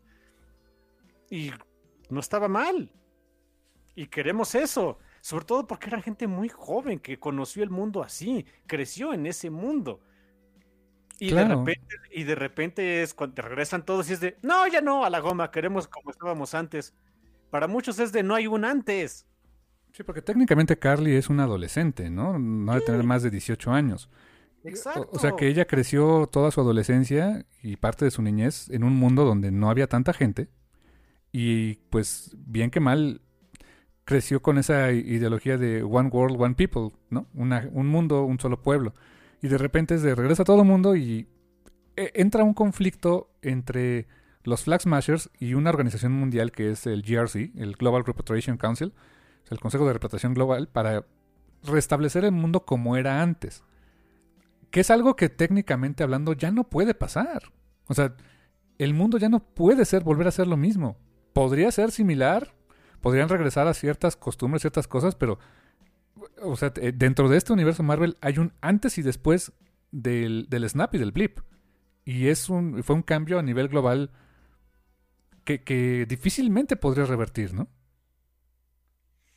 Sí, Sí, sí. Eh, eh, hay muchas consideraciones este, filosóficas y sociales ahí, que es, es, interesante, es interesante ponerse a reflexionar acerca de ellas. Les, vamos a dar un, les voy a dar un poquito de ello en el transcurso del review, pero, pero muy poquito. Y algunas recomendaciones de cosas si quieren entrarle a, más lecturas de eso, pero, pero nada más, ¿no? Es, em, es, no es el... No podría darles todo el scope nada más con un, una horita y cacho de programa. Y en el segundo capítulo, pues nos presentan a John Walker, vemos a John Walker en, la su presentación en, el, Good Morning America y conocemos a su esposa, a su esposa y a su mejor amigo. A su esposa que le dice, pues, o sea, sí puedes con esto. A su mejor amigo, Lamar Hoskins, este, que, Lamar Hoskins, que también es, este, tendría una identidad superheroica. Y le dice, pues sí puedes, ¿no? O sea, y, y, me encanta que él lo primero que hace es, pues, e, ensaya, ensaya el decir, este, Good morning, I'm Captain America. O sea, entrando en el papel de ser Capitán América, que, bien importante, él no quiere ser Steve Rogers. Y desde el principio se desmarca, no soy Steve Rogers, no quiero ser Steve Rogers. Eh, él, o sea, no, tengo unos zapatos enormes que llenar, pero no soy él. Y se lo ha dicho, se lo dice a muchos personajes o, en muchos momentos lo dice. Pero sí se compra la idea de yo soy el Capitán América. Pero dice, no soy Steve Rogers. O sea, quiero ser yo mismo. Es un conflicto muy, muy cañón eh, del, del propio personaje por encontrar, llenar esos grandes zapatos, esa, eh, el venderle, venderlo como el, el este, que representaba el Capitán América, venderle, venderse a nivel mundial como ese ícono de esperanza, eh, de ser el, hombre con el plan, etcétera, pero al mismo tiempo seguir siendo John Walker. No estaba fácil para él, la verdad, ¿eh? Sí, pero con todo y que nos decía, no, es que no quiero ser Steve y no sé qué, todo era de, no, fuck you. Ajá, exacto. Y, por eso digo que de repente me da lástima, porque todos eran de no, fucking, no, vete al diablo. Sí, pero no soy Steve Rogers, soy el Capitán América. No, vete al diablo. o sea, no, no lo justifico, pero el pobre tipo no le, no, no le pasó nada bien. Sí, es también hay un, hay un paralelismo ahí que me gustaría apuntar de, oye, es que ah, alguna vez lo vi por ahí. De, es que el Cap, o sea, se hizo el Cap en, en, una situación de guerra y demás, o sea, nada que ver con John Walker que lo presentan en un partido de fútbol americano y no sé qué. Sí, sí, sí, pero a Steve también me lo presentaron como el Capitán América en, una, en un show del USO Show. Claro, y era un payaso, o sea, era un patiño nada más. ¿sí? sí, exacto, era, era para levantar la moral, nada más. O sea, pero la enorme diferencia de carácter entre Steve de... ¿Se acuerdan de esa escena donde estaba todo incómodo de, no, sí, este, vamos a patar el trasero a Hitler y no sé qué, y tiene que este, cubrirse de, con el escudo de huevazos y, y tomatazos? Muy distinta la actitud tanto de, de, Steve y del público a la actitud que tenían Walker y su público. Es, me hizo curioso, se me hizo pachón. Sí. Y mientras eso pasa, por primera vez vemos juntos en escena a Sam Wilson y a Bucky Barnes. Y la dinámica entre ellos me empezó a gustar bastante. Digo, ya la habíamos visto más o menos, que no, no se tragaban mucho. Este, desde aquellas escenas en, en Winter Soldier, porque pues, básicamente estaban siendo como, vamos a decirlo así, pues de, ¿quién es el mejor amigo de Steve? Yo soy el mejor amigo de Steve. No, yo soy el mejor amigo de Steve, ¿no? En, perdón, en Civil War, ¿no?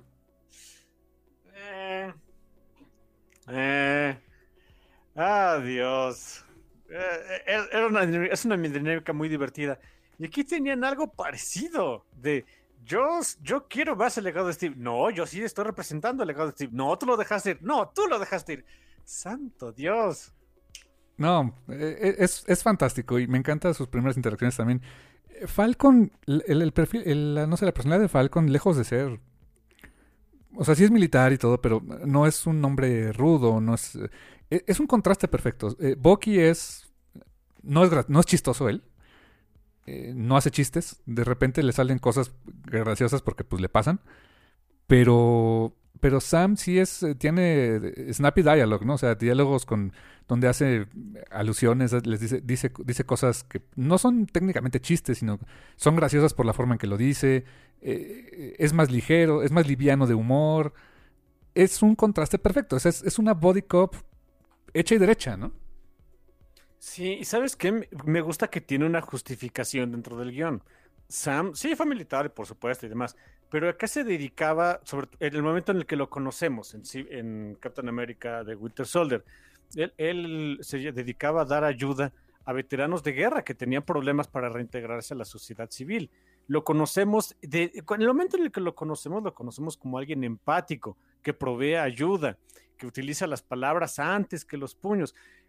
Eh, me gusta que, o sea, la razón de la que son, porque son, son personas distintas, ya la habíamos visto desde antes.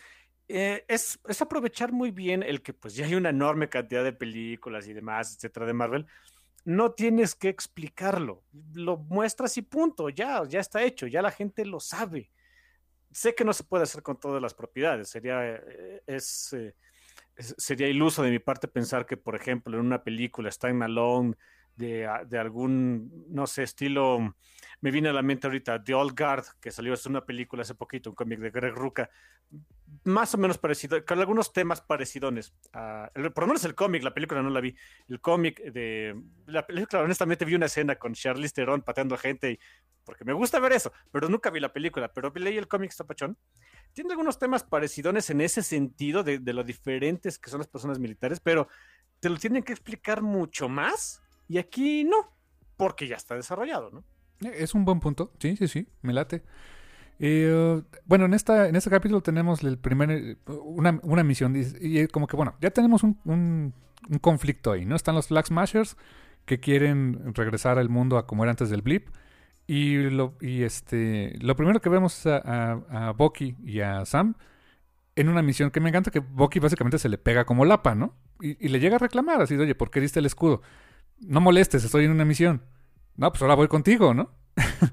y se pega como lapa y tienen esta, esta primera misión juntos donde están eh, pues buscando a los Flag Smashers, que ya se volvieron un, tema a nivel global. Y hay, es una escena muy impactante de persecución en, un, sobre, un, este, sobre unos trailers y conocemos a Carly Morgenthau por primera vez. Me encanta cómo la presentan, que nos venden la idea al principio de que podía haber sido una rehén o que era pues la más débil de todos, y no, o sea, es una patea trasera hecha y derecha, ¿no? Por el suelo de super soldado, ¿no? Sí, que eh, lo que me gusta al principio, sobre todo de los, de los Flag Smashers, es que cuando los conocemos roban un banco. Y después en esta escena nos dice este, Sam que están robando medicinas, vacunas y demás. Como van, a pasar, van pasando cosas, nos damos cuenta de que van robando cosas que son necesarias, son el tipo de cosas necesarias para mantener refugiados. Exacto, no, no, no son terroristas por ser terroristas, ¿no? No son terroristas, ya, desde ahí, no son terroristas. Te los venden como terroristas, ¿no? Son un poco extremos de, repente, pero no son terroristas, son, como dice, le, dijo bien Carly Morganton, son revolucionarios. De repente hace cosas extremas, ni modo, a veces pasa. Pero no son terroristas.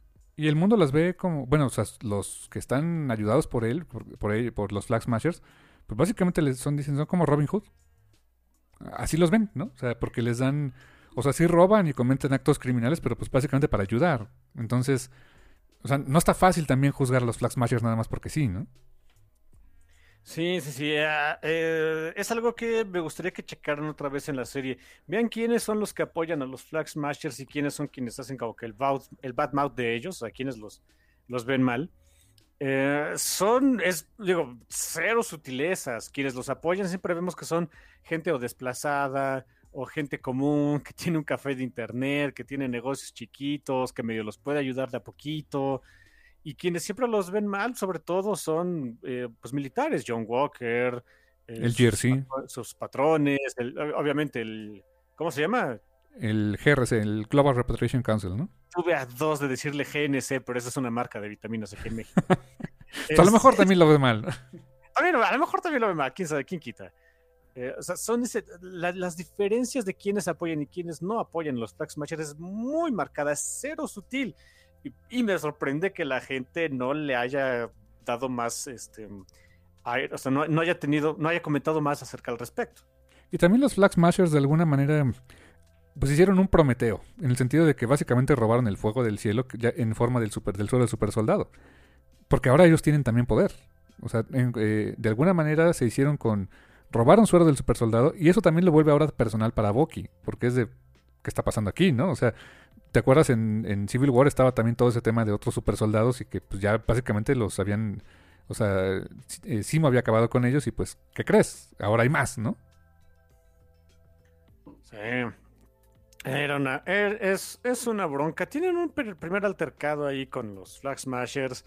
Eh, Bucky y Sam no pueden con ellos. Llegan. Pierde a Red Wing. Pierde a Red Wing. Oh, Red Wing. Y este. Eh, llega John Walker y, su chalán. ¿Cómo se llama? Lemar Hoskins alias Battlestar. Me acordó que se llamaba Lemar por situaciones bastante feas después. Battlestar, no me, no me acordaba de su ridículo nickname. Que sale en los cómics, ¿eh? ¿Ah, sí? Sí, sí. God damn, ok.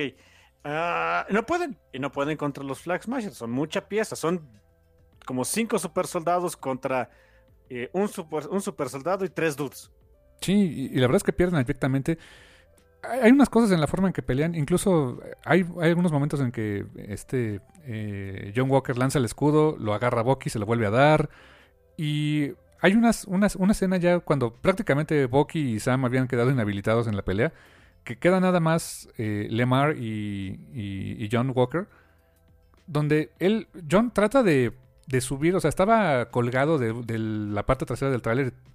Lo que esperarías ver que haría a lo mejor Steve es usar sus brazos, impulsarse, caer y super giro landing y seguir pateando traseros. Él no puede, porque no es un super soldado, o sea, en ese momento era un humano normal, no, o sea, sí entrenado, fuerte y todo, pero pues no, o sea, no, hace eso que a lo mejor hubiera esperado contra esos super soldados. Algo que sí hace y que me encanta, y que, insisto, también no lo excuso por todo lo que hizo, por lo mal que te llega a caer, pero que hacía las cosas bien, es por ahí Lemar sale volando de que le dan un trancazo y va a caer al piso, eh, o sea, va a estrellarse con el pavimento, y este Walker lanza su escudo para que le sirva como de colchoncito y no se, no se rompa la cara, ¿no? O sea, eso está padre, no, no es ese, ese simple gesto me hizo ver que, o sea, Walker sí es, es un tipo que te tiene que caer mal porque lo diseñaron así, pero no es tan mala bestia. Porque sí se preocupa por su cuate, ¿no? Sí. Y al final es lo que termina provocando un superponer. Pero bueno, eso es aparte. Y pues después de todo ese altercado, tienen ahí un, un, intercambio este, en, un, en un jeep entre, los, entre, entre todos, entre Walker, eh, Battlestar, Bucky y Sam. Y pues ellos básicamente no quieren nada con ellos. Eh, Walker quiere como que pues oigan, pues, estaría chido que trabajáramos juntos, este, trabajar con los dos mejores amigos del Capitán América. Y ellos como que les ofenden, este, pues no somos tu amigo, imbécil, ¿no? oigan amigos, no soy tu amigo, imbécil, ¿no? Ah, Dios, buenísimo, buenísimo. Y pues aquí también vemos este que, que Bucky pues le revela información importante a Falcon. Dice, Oye, a ver, necesitamos rastrear a los Flag Mashers. Ah, ok, ¿qué necesitamos? Pues, ¿dónde está? ¿Quién sabe sobre supersoldados? Mm, te tengo una noticia. ¿Cuál? Pues mm, te, voy a, te voy a presentar a alguien. Y nos presentan a dos personajes muy importantes en los cómics del Capitán América y este, están sembrando más semillitas para la eventual serie, película o ver qué fregados quieren hacer de Young Avengers, desde mi punto de vista, porque nos presentan a Isaiah Bradley, el, técnicamente el primer Capitán América en los cómics. Aquí no estoy tan seguro. Y a, este, a, su, a su nieto, eh, Eli Bradley, que en un futuro, si todo sale como esperamos, podría ser Patriot de los New Avengers, ¿no? Sí, decimos que en, los cómics este es el primer Capitán América, digo, se lo pueden leer en Truth, este, el cómic de... Eh, ¿Cómo se llamaba? Truth, Red, White, and, Truth, Red, White and Black. Eh, y aquí, aquí, no, aquí eh, dicen que no es el primer Capitán América, el primero fue Steve, pero no significa que haya sido el único. Una vez que Steve ya no estaba, el gobierno estadounidense trató de pues recrear el suero de supersoldado y tener más supersoldados con los cuales pelear sus siguientes interminables guerras. Eh, Isaiah Bradley fue uno de los desafortunados a los que les tocó eh, pues ser engañados para que se pusieran el suero del super soldado, haciendo una muy incómoda eh, analogía de los experimentos de Tuskegee, donde seleccionaron a, una población en Tuskegee, Oklahoma, eh, predominantemente llena de personas de raza negra, en la cual pues científicos estadounidenses se pusieron a probar vacunas contra básicamente, me parece que era polio malaria, no me acuerdo cuál era. Tétanos. Tétanos, era, era, este. Ah, y, de hecho, ahí está ya por ahí, menciona de que lo que le habían puesto era una vacuna contra el tétanos, ¿no? Eh, o sea, es una, es una analogía muy, muy incómoda y se hace a propósito. Ya una vez que, ya, que ya no tengan esa este, White Hot Rush de, de, de, esa analogía, dicen, ah, ok, Dem, no esperaba ver esto en un producto de Disney. Sí, no, para nada. Honestamente me, sorprendió bastante. Y me sorprendió ver a este actor, déjame decirte. ¿eh? El actor que interpreta a este Isaiah Bradley se llama Carl, eh, Carl Lumbly. A él, fíjate, si has conocido su trabajo, seguramente, pero no, no lo habías visto. Él hacía la voz del detective marciano en Justice League Unlimited y Justice League. Ah, eso no lo sabía. Y también fue, fue un marciano. Él apareció en la serie de Supergirl como el papá de John Jones. Buena onda. Y ahora es acá este Isaiah Bradley. Me sorprendió verlo, este, me, gustó mucho, eh, o sea, el, tono que le dio a Isaiah se parece un poco al tono que tenía el, papá de John Jones, de que era pues un, pues ya un hombre de edad avanzada con varios problemas. O sea, en el caso de la, serie de Supergirl tenía varios problemas mentales porque era un... Eh, eh, rapidísimo, era junto con John era el último marciano de su especie, pero él guardaba en su cabeza toda la, toda la cultura de la cultura marciana, entonces eso lo estaba volviendo loco. Y acá, pues, todo ese trauma que vivió, ¿no? O sea, la verdad, se me hizo muy buen detalle ponerlo a él, me gustó su trabajo, me gustó su actuación, te la vende muy bien, este, y nos enteramos aquí de que Isaiah tuvo un encuentro con, con Bucky. De hecho, por eso Bucky lo conoce, porque en su eh, etapa de Winter Soldier peleó eh, este, contra él en la guerra de Corea. Y no solamente peleó, perdió contra Isaiah Bradley. Sí, le arrancó su brazo metálico, Isaiah Isaiah de terceros, ¿eh? Bonito detalle para también, eh, muy gráfico para decirte que es un super soldado, es que en un, pues en un ataque, en un arranque de ira, agarra un cenicero y lo, lo lanza hacia una pared y se queda clavado. Y dices, ah, ok, o sea, el dude ya, te queda clarísimo qué es lo que tiene, ¿no? Sí, es, es muy duras. Las escenas con Isaiah Bradley son muy, muy duras porque le hace ver a Sam de, oye, o sea, estás peleando del lado equivocado, hijo. Fíjate que es algo que me gustó de la serie, que todo lo que, todo, o sea, de varios lados le están diciendo a Sam, lo que estás haciendo es incorrecto, estás peleando contra las personas incorrectas. Su hermana se lo dice, Bucky se lo dice, Isaiah Bradley se lo dice, y hasta él lo llega a pensar, de los Flag Smashers no están equivocados.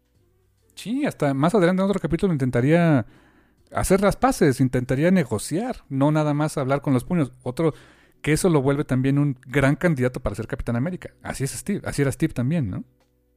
Sí, eh, por razones distintas, ¿no? Steve, pues él venía de ser un enclenque sin fuerza ni nada, que no podía depender de la fuerza bruta. Y, eh, pues Sam eh, se dedicó a eso una vez que salió de la milicia.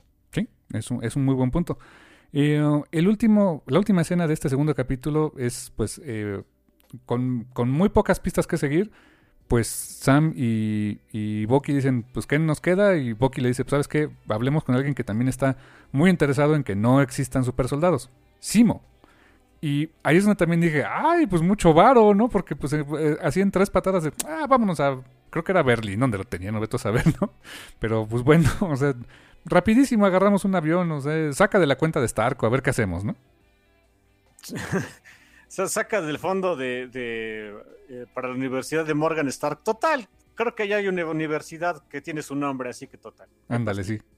Y se van a ver a, a, Helmut Simo. Regresa este Daniel Brühl en su papel de Simo. Qué mejora le pusieron al personaje, no es mala onda. Sí, le digo a mi hermano que ahora sí les compro que ese es el bastardo manipulador, cochino, marrano, mercenario que podría traer a los Avengers de rodillas sin lanzar un solo golpe. Ahora sí se la compro. Porque déjenme decirlos, en ninguno. Eh, ahí sí me voy a dar de que a poco si te la sabías. No exactamente, pero no le he comprado en ningún minuto que Simo es alguien. Eh, que no estaba solamente de su, propio lado, que estaba por conveniencia con los otros dos y que los estaba manipulando. Nunca compré lo contrario, ¿eh? Sí, o sea, te lo vende bien. Y, sabes algo que me encanta de la actuación de Daniel Brühl es que es, es tan ¿cómo decirlo? Calmado, tranquilo, este, pasiflorino, que incluso cuando dicen cállate y le gritan y todo, él, o sea, más que, ah, perdón, disculpen, hasta me sentía mal de que ya no le griten. No, yo sí estaba de maldita mosca muerta. ¿Cómo que, ay, perdón, no me griten? Fuck you, dude. Eh, sobre todo cuando te enteras del, background que tiene. Resulta que era, eh, era varón Semo no de gratis, era un varón. Sí, sí, era de la realeza de Sokovia, ¿no? Había mucha lana de por medio y demás. ¿Y se acuerdan cómo vivía el resto de Sokovia en esos flashbacks que vimos en, en WandaVision? Del nabo. Ajá, así que a mí ni me digan, triste mosca muerta del Helmut Simo, pero sí me, me gusta esa, esa, caracterización de que Simo es alguien soft spoken, tranquilo, calmado, eh, no hace nada over the top, eh, no tiene risas maníacas, ni mucho menos. La verdad es que tiene muy... Eh, es una actuación, una actuación que parecería este, pues incluso algo pasguata porque no hace mucho, pero no, es que todas las cosas las toma con calma, todas las cosas las está planeando, es de gratis, de veras, es de, oh, mendigo. Tan es así que, que cuando, tan es así que cuando este Simo recibe a, a, a eh, um, lo, primero que le quiere soltar es las palabras de este, del Winter Soldier, ¿no? Para ver si todavía funcionan, ya vimos que no. Y, y, lo vemos que está leyendo un libro, y hasta él lo dice, ¿qué, estás leyendo? A Maquiavelo más directo no puede ser, es un personaje maquiavélico, ¿no? Sí, sí, sí, una vez más, ¿no? Cero sutilezas y está bien, no necesito sutil, tanta sutileza todo el tiempo.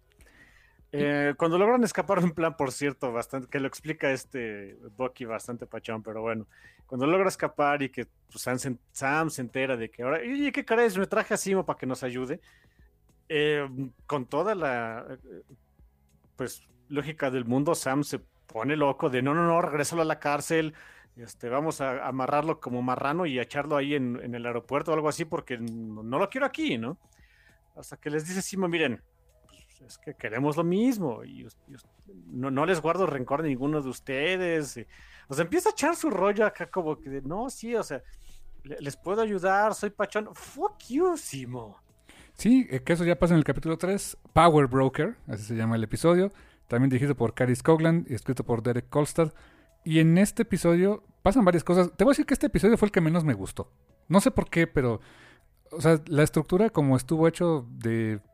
Como que pasaban muchas cosas muy rápido y como muy de. Pues porque el serendipity, ¿no? Así de. Pues porque el guion dijo, sí, lleguen rápido a donde tenían que llegar. No sé. Este episodio fue el que menos disfruté. Tiene buenos momentos.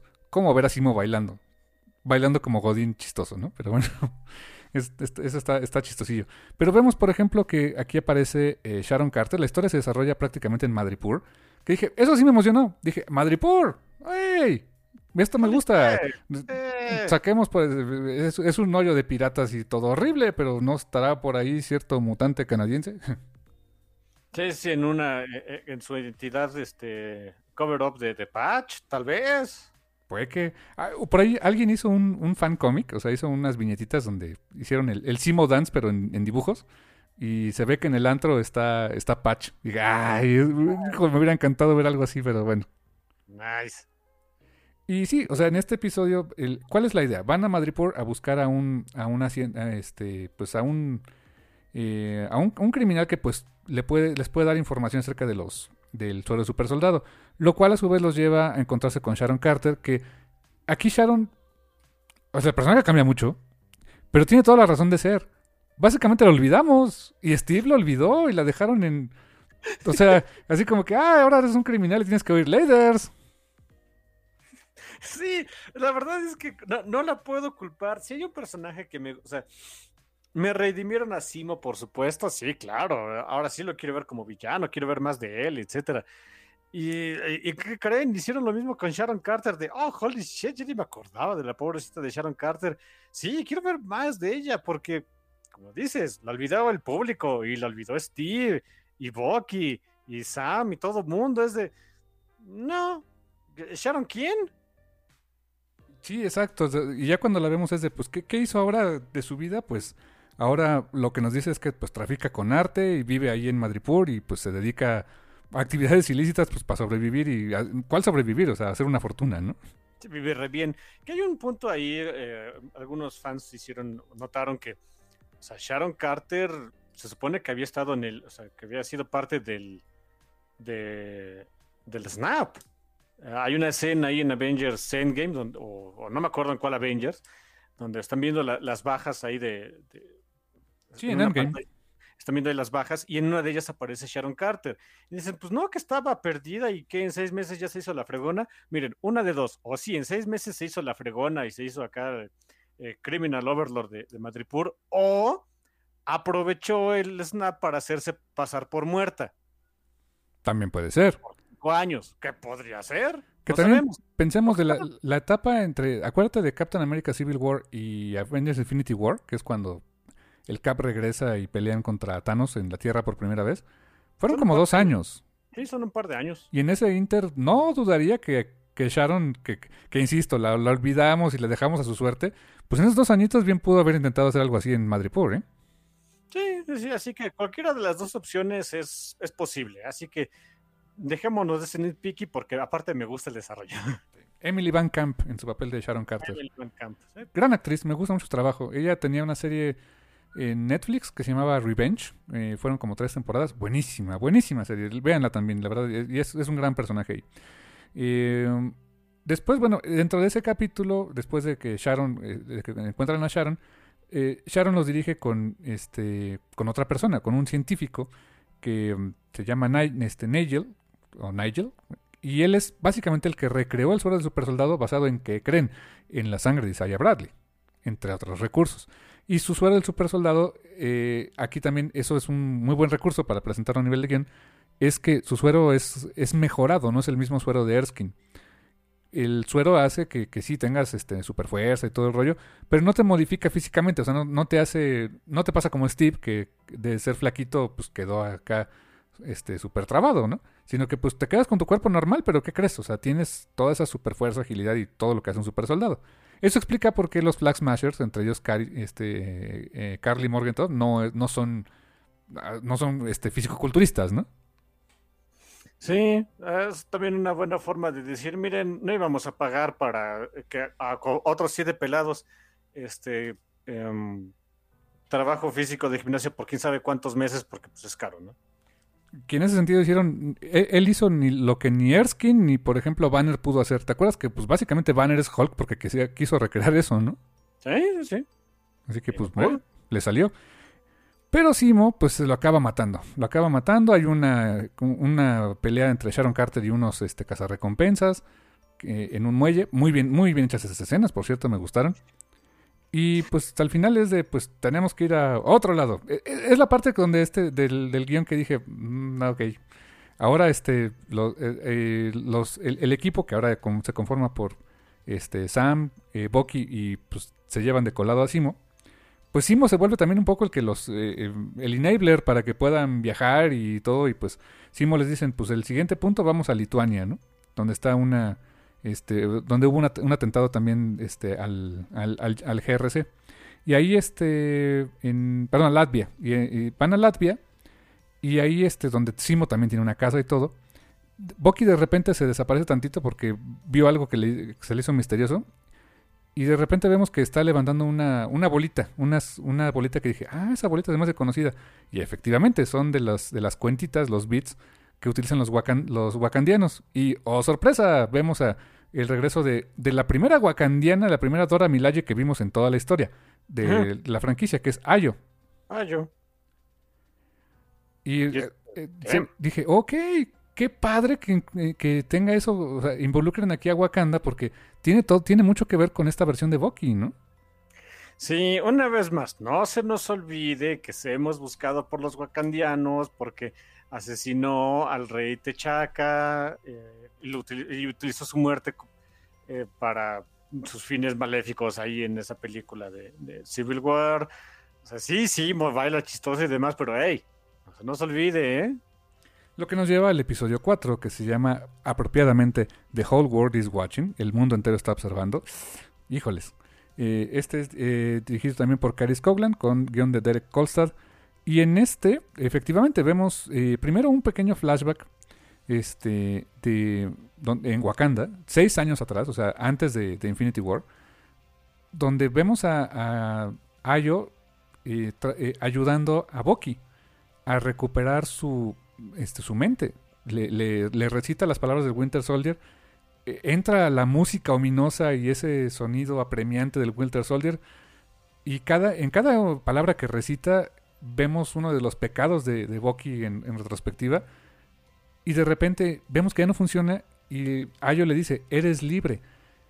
Qué buena actuación de Sebastian Stan, que se veía con, esa, un dolor, una pesadez de, de por fin soy libre de esta maldición de, que me controlen con las palabras del Winter Soldier.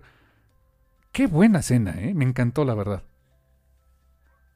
Sí, la verdad es muy pachón ver eh, que los wakandianos no nada más le lo tenían ahí de gratis y lo pusieron como que en y luego lo pusieron a trabajar en los campos. No, no, no, le ayudaron, o sea, de veras, ayudaron a que pudiera recuperar la mente. Eso fue muy pachón. Fue bonito verlo. Sabía, o sea, sabíamos qué pasaba, pero fue bonito verlo por fin.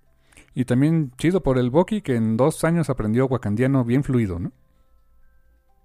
Hey, cuando estás ahí, este, e, en la nación más avanzada del mundo, pues no quieres hacer el ridículo como vaca gallín, ¿eh? Sí, no, pues te, aprendes. Y de hecho hay, hay, unos diálogos que tiene con Ayo, que básicamente le dice a Ayo, oye, pues, ¿por qué liberaste a Semo? Este Bucky le dice, pues es que es un, eh, es un medio que justifica por los fines, ¿no? Que básicamente es lo mismo que hizo Simo en su momento. Y dice, pues te doy este, ocho horas para que me entregues a Simo. Y si no, va a haber bronca, ¿no? Y en, en el capítulo hay bronca. De hecho, hay, hay bronca con las Dora Milaje. Harta bronca. Para llegar a esa bronca, bueno, hay, hay unas escenas también muy padres ahí acerca de. Pues vemos un poquito más de los flag smashes de Carly Morgan, todo de cómo era, de lo que era vivir en, campos de desplazados, de que había una figura que pues la presentan muy poquito, fue nada más como anecdótico, eh, Mamadonia, que era como que una mm, eh, pilar de la comunidad de desplazados, que Carly pues tenía una precisión muy importante por ella, que falleció. O hacen mucho para que, para que apreciemos a los Flag Smashers como personas. Es lo que me gusta, porque una vez más, eh, no son terroristas, eran personas que, las orillaron a hacer cosas que nunca hubieran pensado que, que, podían hacerlas. Em, la forma en la que consiguen información de dónde ir y, de cómo encontrar a Carly y demás. También me gusta mucho esa escena donde van a un, eh, pues a una especie de, eh, no sé, no sé cómo llamarle, centro comunitario tal vez, donde van también muchos desplazados ahí pues eh, tienen a sus hijos en, en, una especie de escuela donde pues pueden estar con relativa seguridad. Viven, ahí, viven, personas desplazadas viven ahí. Y pues Sam y Bucky tratan de conseguir información de la antigüita, que es pues, preguntando y todos los mandan a la goma. Y Semo, una vez más, el, manipulador malnacido, cochino mequetrefe, utiliza, o sea, dulces. utiliza dulces, dulces y va con los que son más. Eh, sí, con, con, los que son más fáciles de manipular. Va con los chavillos, va, les miente con todos los dientes, o sea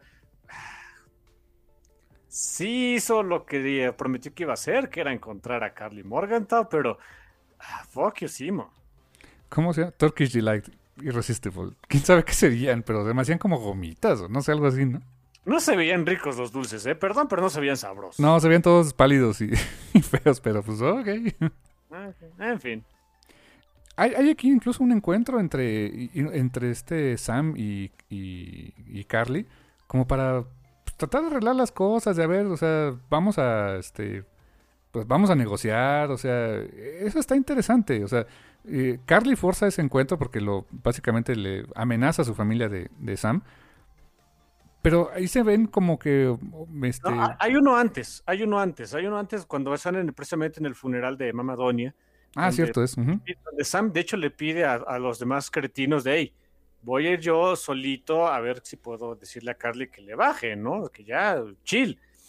Y va en ropa de civil, sin armadura, sin alitas de Falcon, sin nada, nada, nada, a hablar con ella. Y es una, escena muy padre donde dos personas eh, que tienen algunas cosas en común, algunas otras no tanto, pues tienen esa conversación de qué, de qué tan parecidos y a qué lugar común pueden llegar los dos.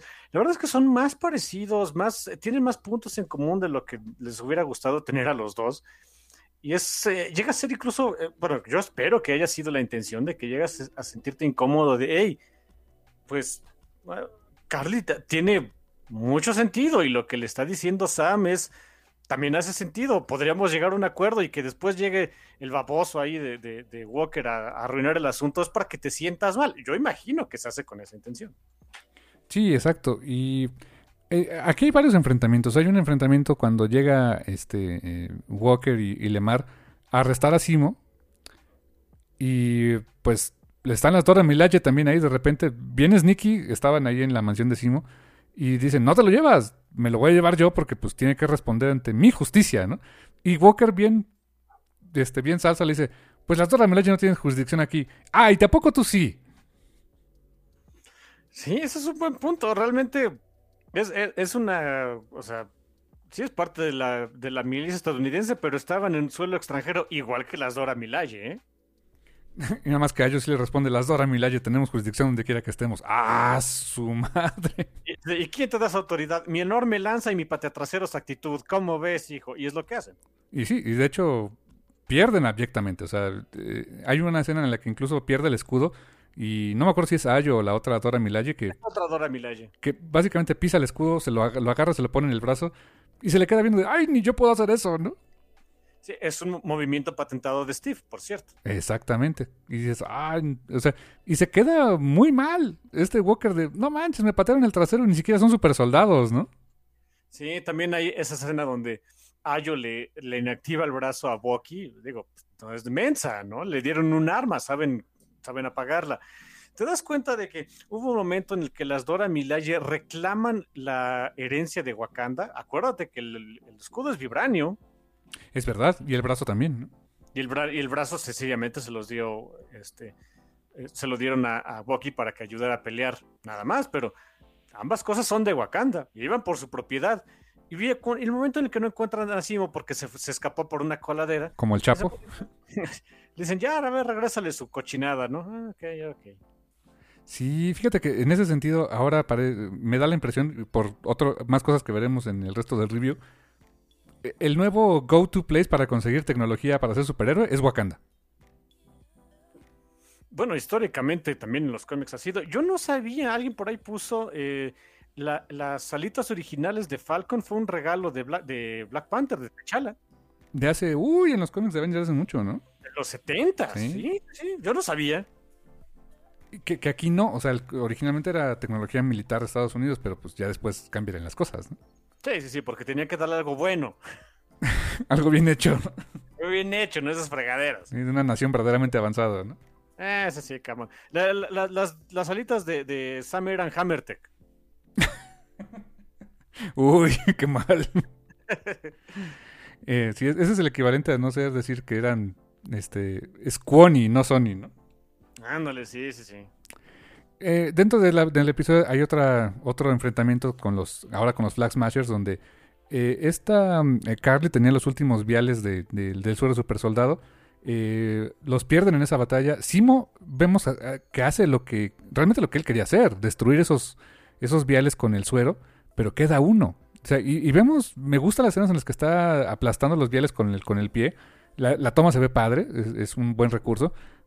Pero, pero me da la impresión de que ahí Simo estaba haciendo lo que él se disponía a hacer, ¿no? O sea, no... Él, él, resiente la existencia de esos superpoderes, resiente la existencia de los Avengers, resiente la existencia de, este, de, que puedan, de, que los supersoldados puedan eh, cambiar el destino del mundo, porque no sería él, ¿no? Eh, y queda un solo vial del suero del supersoldado, y quien se la queda viendo y que lo recoge es Walker. Y Walker, uno hubiera pensado, se lo va a poner en ese momento. No, va con la voz de su conciencia, va con Lemar y le dice, oye, si te puedes, si tuvieras suero supersoldado, ¿te la pondrías? Y dijo, pues sí. Dice, el suero lo que hace es amplificar lo que tú eres, que es básicamente lo que decía el doctor Erskine. O sea, lo bueno lo hace bueno y lo malo lo hace peor. Hence de Red Skull, ¿no?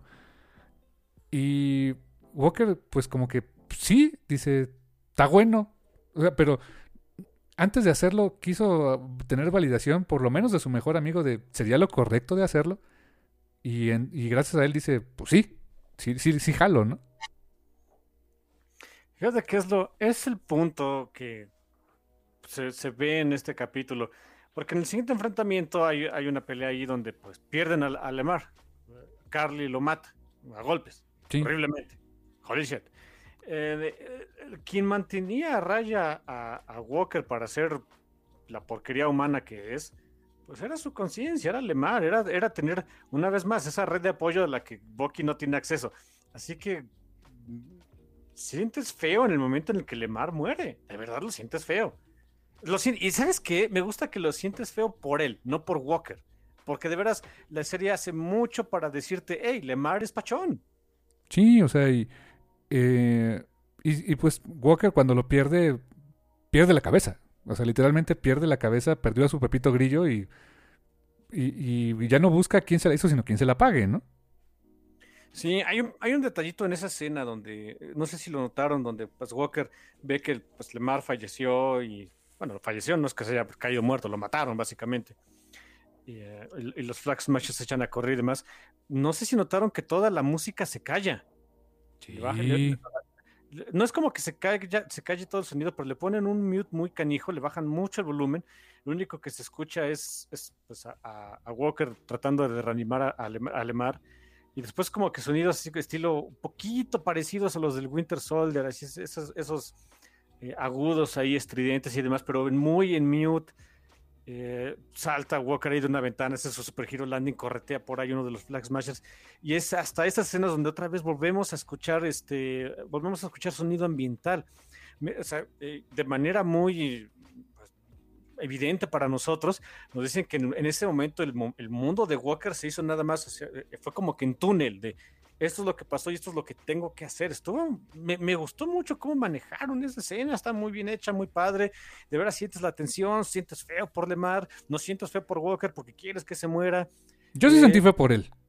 Te voy a ser honesto, yo sí, o sea, no, no es que diga que lo redima, pero insisto, construyeron muchas cosas para que para que vieras que no, o sea, no era tan, tan, tan malo. Estaba muy tocado el pobre tipo. Tenía las, las, las, las acciones incorrectas totalmente, pero, pero sí sentí feo por él porque perdió su compás moral. En ese momento yo sí. Te, te soy honesto, yo sí. Y después, eh, si, te sentías mal en ese momento, después de todas maneras te quitan eso porque corretea un Flag Smasher a quien, como dice mi hermano, no a quien la hizo, sino a quien se la va a pagar y lo mata a sangre fría. Y lo no, mata horrible. No, no fue, no, no, mató a Carly, que era quien mató a Lemar, sino simplemente desquitar la ira que traía contra alguien, contra alguno de los que él pensaba que eran responsables. A, a plena luz del día, con en, el escudo. Y enfrente de un montón de cámaras. Y hay una escena muy, muy canija que de veras re refleja, y yo también dije, hoy de veras, para una película, para una serie de Disney, damn, que refleja pues las enormes diferencias de lo que estábamos viendo en este, este Capitán América a, a Steve eh, cuando Walker recoge el escudo manchado de sangre y se queda para... O sea, hay una, escena en contrapicada donde ves a Walker. Eh, en primer plano tienes la sangre eh, este, manchando el escudo ahí del pobre sujeto que acaba de matar. Damn. Yo, insisto, no esperaba ver eso en una película de Disney. Yo, a mí, también me sorprendió bastante. Dije, o sea, esto no es lo que normalmente permiten, ¿no? Ni siquiera en el canal de Disney Plus. Entonces dije, ok, bien, bien por ellos. O sea, y no porque diga, ah, sí, quiero ver sangre, sino porque es una decisión este, de guion, decisión estética que apoya el, el, el, el, mal hacer del personaje y que, es, y que ayuda a reflejarlo en pantalla. O sea, creo que está perfectamente justificado. Y, este, a mí también me sorprendió mucho verlo. Eh, quisiera tomar dos puntos ahí también de esta, de esta escena en la que mata a este Flag Smasher, creo que se llama Nico que, todavía para hacer sentir más mal a la gente, eh, Nico platicaba con, con Carly de que de niño él admiraba al Capitán América. Y de repente, ¿qué crees? O sea, ¿quién acabó con tu vida y con, con ese símbolo que tú admirabas? El Capitán América, o, una versión bastardo del Capitán América. Es, todavía te rompe todavía más el corazón con esa escena. Y también super kudos, insisto nuevamente, a este Wyatt Russell por su actuación, porque ah, tiene muchos detallitos. El, el tipo tiene tics, o sea, se, le, se, muestra que, que, tiene tics, se lleva la, mano a la cabeza cuando en varias escenas durante el capítulo, este, como en frustración, le, le tiemblan las manos, eh, está todo twitchy de la cabeza, eh, hace un gran trabajo de actuación este cuate, ¿eh? Y también eh, a nivel este, visual, el diseño que le... Que, algún detalle que me encantó es que desde que lo presentan como Capitán América hasta ese momento no se rasura y se ve cada vez más, más, este, más sucio, más eh, desprolijo, o sea, como en su descenso a la locura. En ese sentido, qué bien diseñado está el personaje. Sí, hay, hay, una cosa que no comentamos. Carly tiene hay una conversación muy interesante con Sara, la hermana de Sam, en donde pues eh, era, era, para como que darle una última oportunidad a Sam y ver si a ver qué, a ver si podía llegar de veras a un acuerdo, qué onda. Y en esa conversación que tienen esos, es, ellas dos, esos personajes, Una parte que también dije, oye, de veras, esto es una, una serie de Disney. Eh, donde Sara, donde está Carly le pregunta a Sara, oye, bueno, y si hubieras podido escoger a tu Capitán América, ¿a quién hubieras escogido? Y Sara le dice, "Ah, América no se preocupa por mi mundo, ¿qué me voy a preocupar yo por América? Holy fuck, una vez, una vez más, les digo que tiene, esta, esta serie tiene mucha de esa sensación de, de ese ron que leí de, Captain America, de Tanehasi Coates, de decir que el Cap es el capitán de la nada. Realmente no representa su gobierno, ni por error. Y si esas vamos, es algo que me gusta mucho del universo cinematográfico de Marvel. Más pasó el Capitán América, este, Steve Rogers, pintándole el dedo a su gobierno que como, como representante de su milicia. Eso está muy bien, porque, o sea, sí, el, el Capitán América como concepto fue, pues, creado como un personaje patriótico, patriotero, este, panfletero incluso. Así nació, y nació en una época en la que era necesario un personaje así dentro de la sociedad ame- norteamericana. Pasa el tiempo y cuando lo recupera Stan Lee, eh, eso ya había pasado. Ya, ya, ya la guerra, la Segunda Guerra Mundial había pasado y cuando lo recupera Stan Lee y Jack Kirby para Avengers, le dan otro sentido poco a poco y hasta en los cómics eventualmente el capitán se, se desencanta de su gobierno, es cuando se convierte en nómad, en nómada, deja la identidad y es cuando entra John Walker en escena. Un Capitán América controlado por el gobierno. Sí, eh, sí, es, es algo que me gustó bastante y, y te- les digo, esa, esa sensación de que el Capitán América realmente no representa los intereses de su gobierno, de su milicia, pero que también hay gente que dice, no, ¿y ese cuate a mí qué? Porque, o sea, incluso la gente que él dice ayudar y representar, lo siguen viendo como parte de, de- de- del sistema que los, ha, que los ha abandonado, que les ha fallado. Así que sí, tiene mucho esa serie del Capitán Nada. ¡Wow! Es- la verdad, qué, qué bien escrita está esta serie, honestamente. Sí, ¿eh? y, y- y lean esa serie, esa serie que ya, ya termina, ya termina, no me acuerdo si terminó este mes o termina el siguiente, de, de- o, o bueno, en los meses siguientes termina este eh, Captain America de Tanehasi Coates. Bien, tus canales, para buscarla en Comixology, desde luego. Y pues tenemos el capítulo 5 que se llama Truth. Bonito homenaje a aquella serie de Truth, Red, White and Black, este, donde se presentó a Isaiah Bradley, también eh, dirigida por eh, Cary Scogland y con guion de Dallan, Dallan Mussen. Y aquí pues eh, lo- vemos consecuencias directas del capítulo anterior. Eh, Walker lo vemos corriendo en un, en un bonito homage a cuando este, eh, Steve estaba entrenando, corriendo por salud en este, eh, al inicio de, Win- de Captain America Winter Soldier. Pero aquí lo vemos corriendo de lo que hizo. O sea, eh, todavía la sangre que, que- manchó su escudo sigue fresca. O sea, y, lo vemos mal. Y llega Wilson y bueno, y este, y, y Bucky a decirle, ¿qué hiciste? Danos el escudo. Y este eh, fight. Qué padre pelea tienen ahí entre ellos. Eh, Es muy significativa hasta cada movimiento. Eh, Está muy bien hecha la pelea, lo que significa, cómo acaban derrotando a, este eh, a Walker. Les cuesta trabajo a los dos. Qué, qué buena escena, la verdad, ¿eh? Sí, eh, y es algo que me, me gusta cómo lo manejaron también a nivel coreografía de cómo tiene que pelear Sam, porque de los tres él es el que no es super soldado. Bueno, este Bo- Sam, ah, cierto, cierto, Sam no es super soldado, tienes toda la razón. Sí, Bucky sí. Y ya en ese momento Walker también. Sam tiene que, de- depende mucho de sus artilugios y lo que traiga y sus alitas y cosas así para poder darles batalla.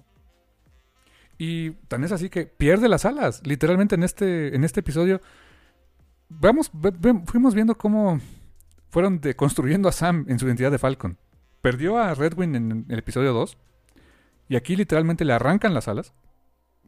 Y al final Bucky y él acaban ganando. Le rompen el brazo a, a- a Walker.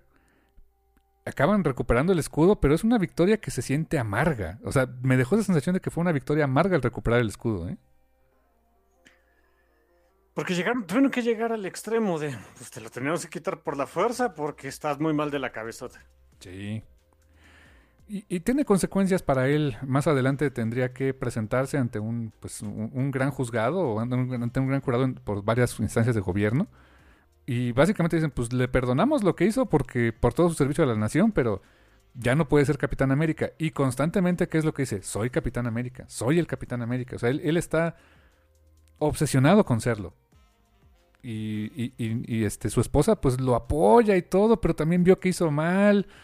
Eh, o sea, el, el- el tipo está completamente enfocado en eso, en, ser, en, en esa identidad.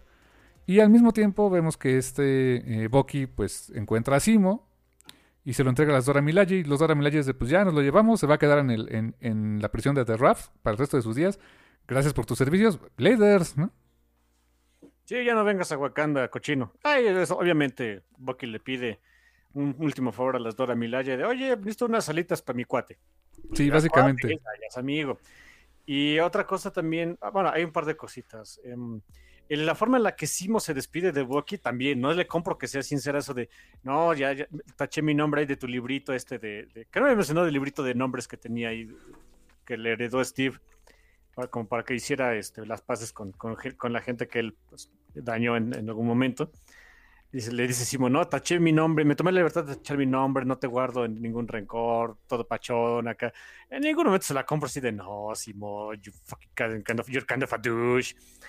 Um, y por otro lado, algo que también quería mencionar, eh, esa, esa parte del juicio de Walker, eh, cuando llega Walker y, y, de cómo llega al juicio y demás, esa es la parte donde dije, ah, que esto sí, aquí sí es lo más fantasioso del mundo porque en circunstancias de la vida, o sea, si querían hacer una serie aterrizada, en circunstancias más apegadas a la vida real, habría por lo menos la mitad de las personas que estaban asistiendo al juicio vitoreando por Walker y querían ver más sangre y que matara, matara más gente en nombre suyo. Puede ser, pero por otro lado digo, bueno, es un mundo post-blip. Quién sabe cómo es el mundo en ese momento, ¿no? Sí, pero digo, si, si la intención, que la intención, por lo que veo, es esa, hacer un mundo más aterrizado, tenía que haber puesto una escena con por lo menos la mitad de los estén diciendo, sí, mata más gente. Pues sí, porque pues sí, representa mucho de lo que, de muchos sentimientos republicanos, ¿no? ¿Eh? Así está dividido allá el país. O sea, querían hacerlo aterrizado, pues bueno, les faltó esa escena, ni modo. Que también en ese sentido a Walker lo hicieron lo más antirrepublicano posible, ¿eh? Porque, o sea, sí es blanco y todo el rollo, pero para que no se viera tan republicano y tan, este, ¿cómo decirlo? Tan, tan America First, es de, pues su esposa es, se ve que es como, o sea, no, no es blanca, o sea, es como, ¿qué, qué te gusta? No es negra tampoco, o sea, digamos, es de alguna etnia, no sé. Y su mejor amigo y verdaderamente su compa, su bro, que, que de verdad es negro, ¿no? Para que no digan, ¿no? Que en realidad no, ¿eh? Muchos de los congresistas estadounidenses tienen esa misma dinámica, incluso muchos congresistas republicanos de los más cochinos, incluso tienen ascendencia, por ejemplo, latina. Ted Cruz, ¿no? Ted Cruz, Marco Rubio, etcétera, tienen esa misma dinámica, ¿eh? Pues sí, digo, trataron de que no se viera tan todo white como, como Trump, ¿no? Eh, probablemente sí, pero vaya, en, en, el esquema republicano de las cosas, no, sí, 100%. ¿eh? Y después de ese juicio, pues sí, él básicamente le quitan el, la identidad de Capitán América, pero pues parece que le dejaron conservar el traje, por razones. Pero pues el escudo ya, el escudo ahora se lo quedó Sam. Y, y por cierto, también eso también como que, pues nada, nadie preguntó por el escudo, oiga, ¿qué le pasó? Ah, se lo llevó Sam Wilson. Ah, pues ahora hay que buscarlo, ¿no? Pero no. De hecho, Sam este, anda cargando el escudo para aquí para allá. Le hace una visita a este a Isaiah Bradley. Y hay unas. Ese esos diálogos entre Isaiah y, y Sam donde Isaiah le cuenta justo su historia de que, de que le habían inyectado aparentemente vacuna del tétanos, pero pues era el suero del supersoldado, y los horrores que le hicieron pasar. Y, o sea, básicamente Isaiah el mensaje es, no puede haber un Capitán América negro, nunca lo va a haber y no debería haber. Y, y con esa... Y, tiene toda la razón de estar en esa amargura. Y esa amargura es la que también, pues Sam se queda de... Pues, lo hace dudar de, si está haciendo lo correcto o no, ¿no? Sobre todo cuando Isaiah te cuenta una historia de que, el, resultado es completamente distinto a como lo que le pasó a Steve. Steve también en su momento se, se largó, se estaba en, de ser en servicio activo, eh, desertó de la base, fue a rescatar a, a, varios de sus compañeros, 400 soldados en ese momento, y a Steve le dieron una medalla de honor, a Isaiah Bradley lo metieron a la cárcel. Durísimo, ¿no? Ay, bien canijo. Y otra cosa, eso es de que Sam se haya quedado ahí con el escudo y lo paseara como Pedro por su casa. Bueno, la, la excusa rápida, ¿no? La pone este. Eh, ¿Cómo se llama la baroneta? La, la, condesa qué? Ah, sí, que es el personaje de Julia Louis Dreyfus que, que apareció por primera vez, la condesa Valentina Alegra de Fontaine, alias Alegra... Madame, Madame Hydra por un ratito. Sí, Valentina de Fontaine siempre me acuerdo, pero nunca me acuerdo del primer nombre, Alegra. Valentina, Valentina Alegra de Fontaine. Eh, le dice a John Walker de que, oye, no te preocupes por el escudo, porque es un área gris legal, realmente no es propiedad estadounidense. Así que por eso Sam podía andar con él paseándose por todos lados. Es más wakandiano que americano el asunto, ¿eh? Pues sí, para empezar, es, es, vibranio y se supone que el vibranio no lo exportan los, los wakandianos. Y de hecho, nos, en algún, no me acuerdo en cuál película, en algún lado, nos dicen que el, vibranio que, que logró salir en algún momento de Wakanda lo robaron, ¿eh? Sí, pues claro, sí, porque por ejemplo gente como Claw es lo que hacían, ¿no? Robar vibranio. Así que pues si Estados Unidos se le ocurriría este, oye, no, venga el escudo, los wakandianos bien poner haber dicho, no, no, no, venga el escudo. Es denominación de origen, ¿no? Sí, así que digamos que se lo quede Sam. Ándale, sí, mejor tú, ya para no pelearse, ¿no? Los wakandianos parecen quererte, así que ahí quedamos. Fue interesante ver lo de la introducción de la condesa Valentina Alegra de Fontaine porque pues eh, se presta para muchas cosas. Y con quien se acercó es con Walker y con su esposa para decirle, tú no te preocupes, te fue mal, pero tú júntate conmigo y va te va a ir mejor. Bueno, o sea, y a, futuro ya hay mucha especulación al respecto de, su papel de, la condesa en, futuras eh, producciones de Marvel. Hay por ahí una, una muy interesante que me suena, y ya lo diré al final del, del review, de me suena para dónde va eso, pero ya veremos, ya veremos qué pasa.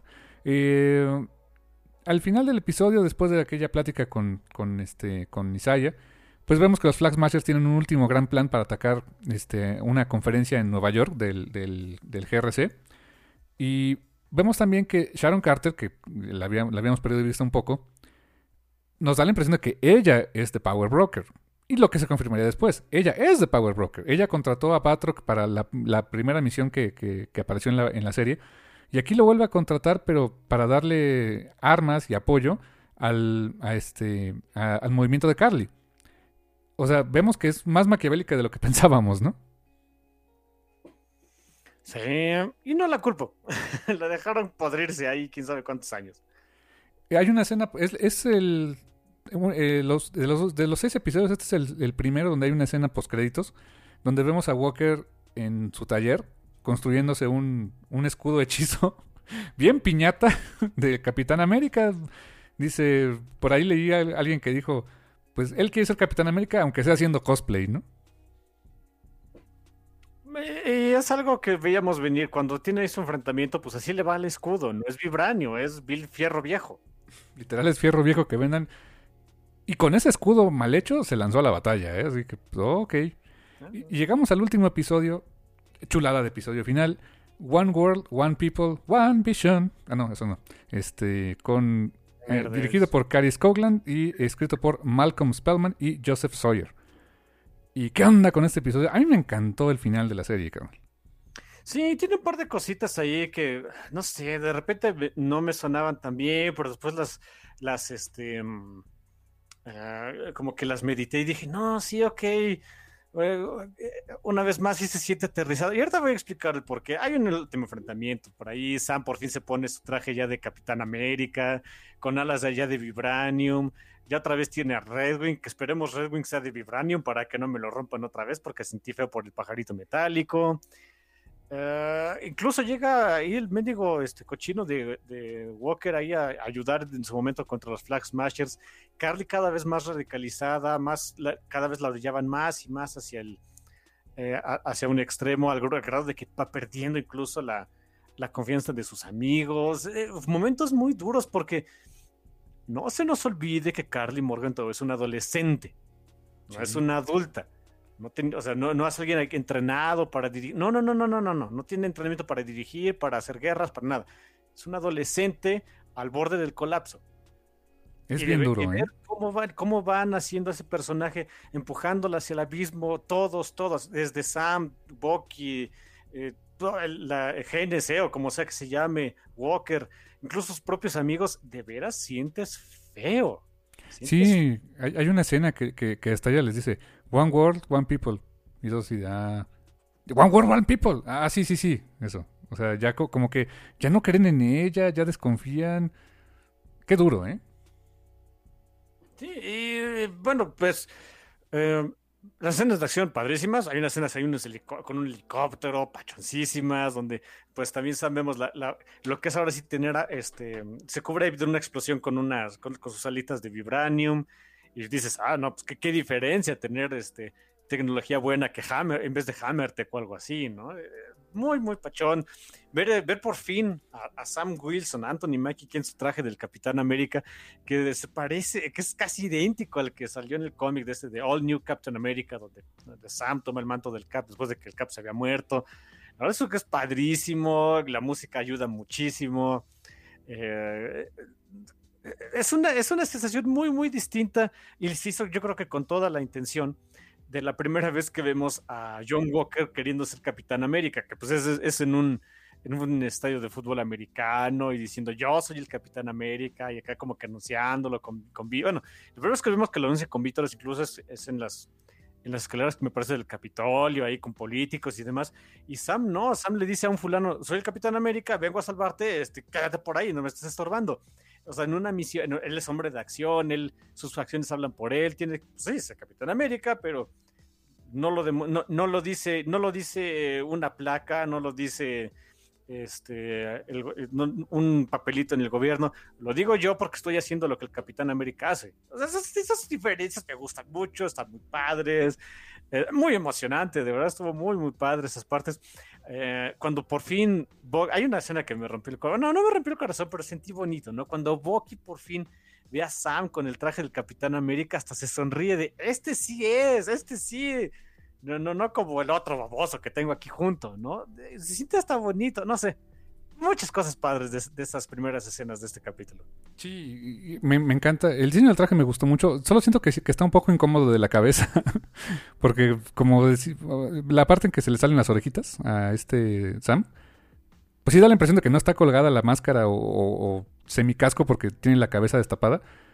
Y como que dices, creo que se la pegan, ¿no? Pero pero fuera de eso, la verdad es que el traje se ve increíble. y, luce muy bien en pantalla. ¿Quién lo diría? Pero es un traje muy, muy elaborado. O sea, tiene mucho diseño, tiene muchos colores. O sea, tiene tres esquemas de colores básicamente, pero, pero los tiene por todos lados y, funciona en pantalla. Y, es blanco. O sea, tiene mucho blanco el traje y aún así no se ve, no se ve mal, ¿eh? Sí, no, no sé. Fue muy padre verlo ahí. Ahora voy a presumir mi, mi print de, con, color de Marte Gracia, precisamente del primer de la portada del primer número de ese, de ese arco. ¿eh? No, sí, sí, ah, presúmelo, presúmelo, carnal. Está eh, durante el enfrentamiento pasan varias cosas. Eh, Sharon también se apersona ahí en el, en, el enfrentamiento en, este, en Nueva York. Con, la vemos que se enmascara con una tecnología muy parecida o la mismita que usaba Black Widow, ¿te acuerdas? En, la, en, Winter Soldier, en, lo que decíamos de aquella película, ¿no? Una vez más, reforzando el comentario de que es como que el heredero espiritual de esa película. Sí. Eh, aparece Batroc. Batroc no sé, no me acuerdo si muere. Creo que no. Creo que quedan. le dan un balazo y se muere. Sí, sí, cierto. Sí, Batroc murió. Se tiene que morir por una razón que ahorita les vamos a decir. Y eh, tristemente, Carly muere también. O sea, tristemente, pues sí, porque es un adolescente y como todo lo que ya explicó mi hermano y eh, Carly muere y no a manos de no a manos de Falcon. Eso me gustó mucho, no murió a manos de él. No podía no podíamos legitimar a, Sam como Capitán América si hubiera matado a un adolescente, ¿no? Sí, tampoco la mató John Walker. No. La mató Sharon. Sí. ¿Y saben por qué? Porque Carly y Batroc sabían que ella era la Shadow Broker. Shadow Broker, este, Power Broker. Shadow Broker es un personaje de Mass Effect, sorry. Así que, es que ya en mayo llega la versión este, eh, remasterizada de, de, Mass Effect y me quedé de, oh shit, pero bueno, ya, moving on. Pero sí, tienes razón, tenía que morir, tenían que morir los dos por eso, porque cómo iba a permitir Sharon que, que eh, siguieran vivos sabiendo su secreto, ¿no? Y si se dan cuenta, es la única razón por la que se murió.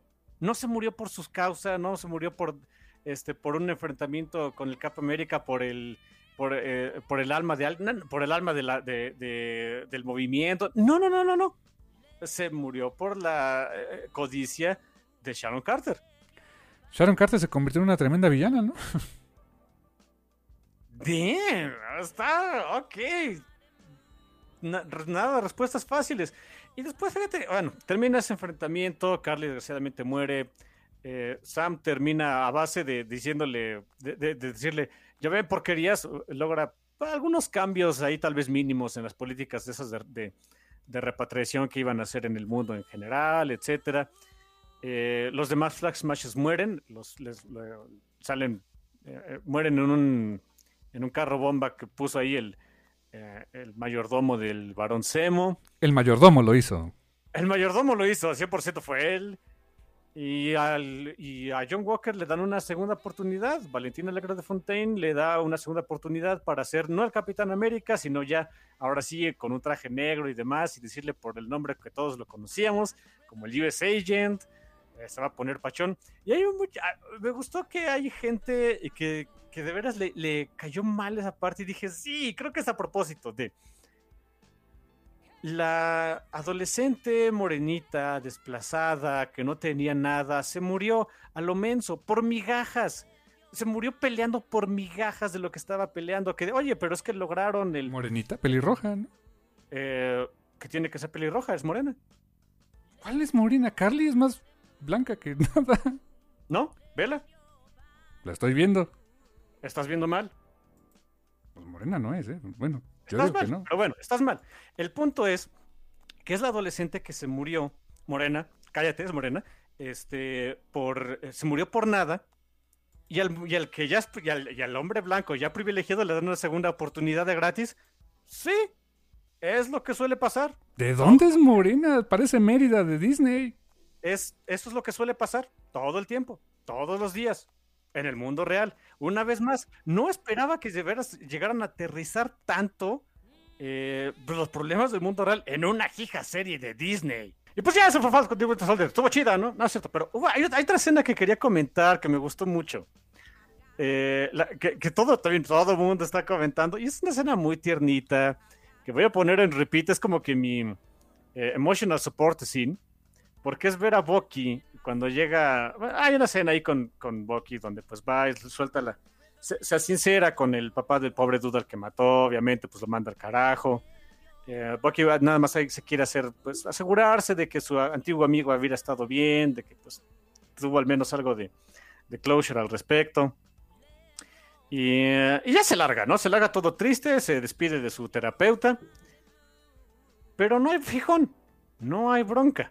Porque ahora sí, o sea, eh, después de que lo conocíamos todo brooding y demás, no, no, no, ahora sí ya es parte de la familia, ya estaba, ya esto lo invitan al cookout acá con, con Sam y todo, con los chavillos, lleva su papel que compró en una tienda el condenado, o sea, verlo acá siendo pachón y contento, de es una cosa creciente de personaje bien distinto de, de cómo lo habíamos visto eh, pues los capítulos, los primeros capítulos. Está súper pachona esa escena, ¿eh? Y con la bonita música, el corte musical que, que, nos propusiste, ¿no? O sea, les quedó muy padre, o sea, te dejan un sentimiento muy alto. Sí, Simón, y al final, bueno, cierra la serie con, eh, cuando, eh, eh, con, normalmente habíamos visto que cerraba con The Falcon and the Winter Soldier, y aquí ya no, no, no, ya es Captain America and the Winter Soldier, dices, ah, qué bonito. Estuvo muy padre, eso me gustó mucho, o sea, hasta en el título de la serie es vamos a reconocer que ahora el nuevo Capitán América es, Sam Wilson. De pelos, fantástico.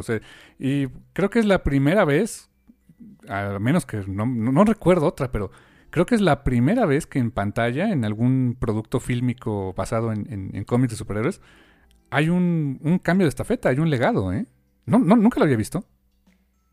Sí, no que yo me acuerde. Sí, o sea, no, no, no, ha, no ha habido una escena donde digo, ah, pues ahora no sé, este, ya Robin ya es Batman. No, no, no. O sea, es la primera vez que pasa y a la, propia serie lo, lo, lo, toma. Muy a los estilo de los cómics de Marvel. Pues le cambió el título, ¿no? Ahora se llama Captain America and the Winter Soldier, ¿no? Eh, y viene la bonita escena, fin, eh, una escena post créditos que dices, oh, ok, esto va para muchas cosas, ¿no? Sí, a Sharon Carter sí le, sí le dan su perdón, ya todo es pachón, pero ¿qué creen? Va a utilizar su poder para enriquecerse ilegalmente. Bien. ¿Y con qué? Con tecnología y secretos del gobierno. Dice, ya perdimos solo el supersoldado, ya no hay, ya no está en la, eh, eh, ya no está en el menú. Pero mira, ahora seguro tenemos tecnología alienígena, o ahora tenemos este, tecnología de Stark, o, el, o artefactos, no sé, este, asgardianos. El cielo es el límite, ¿no? Simón.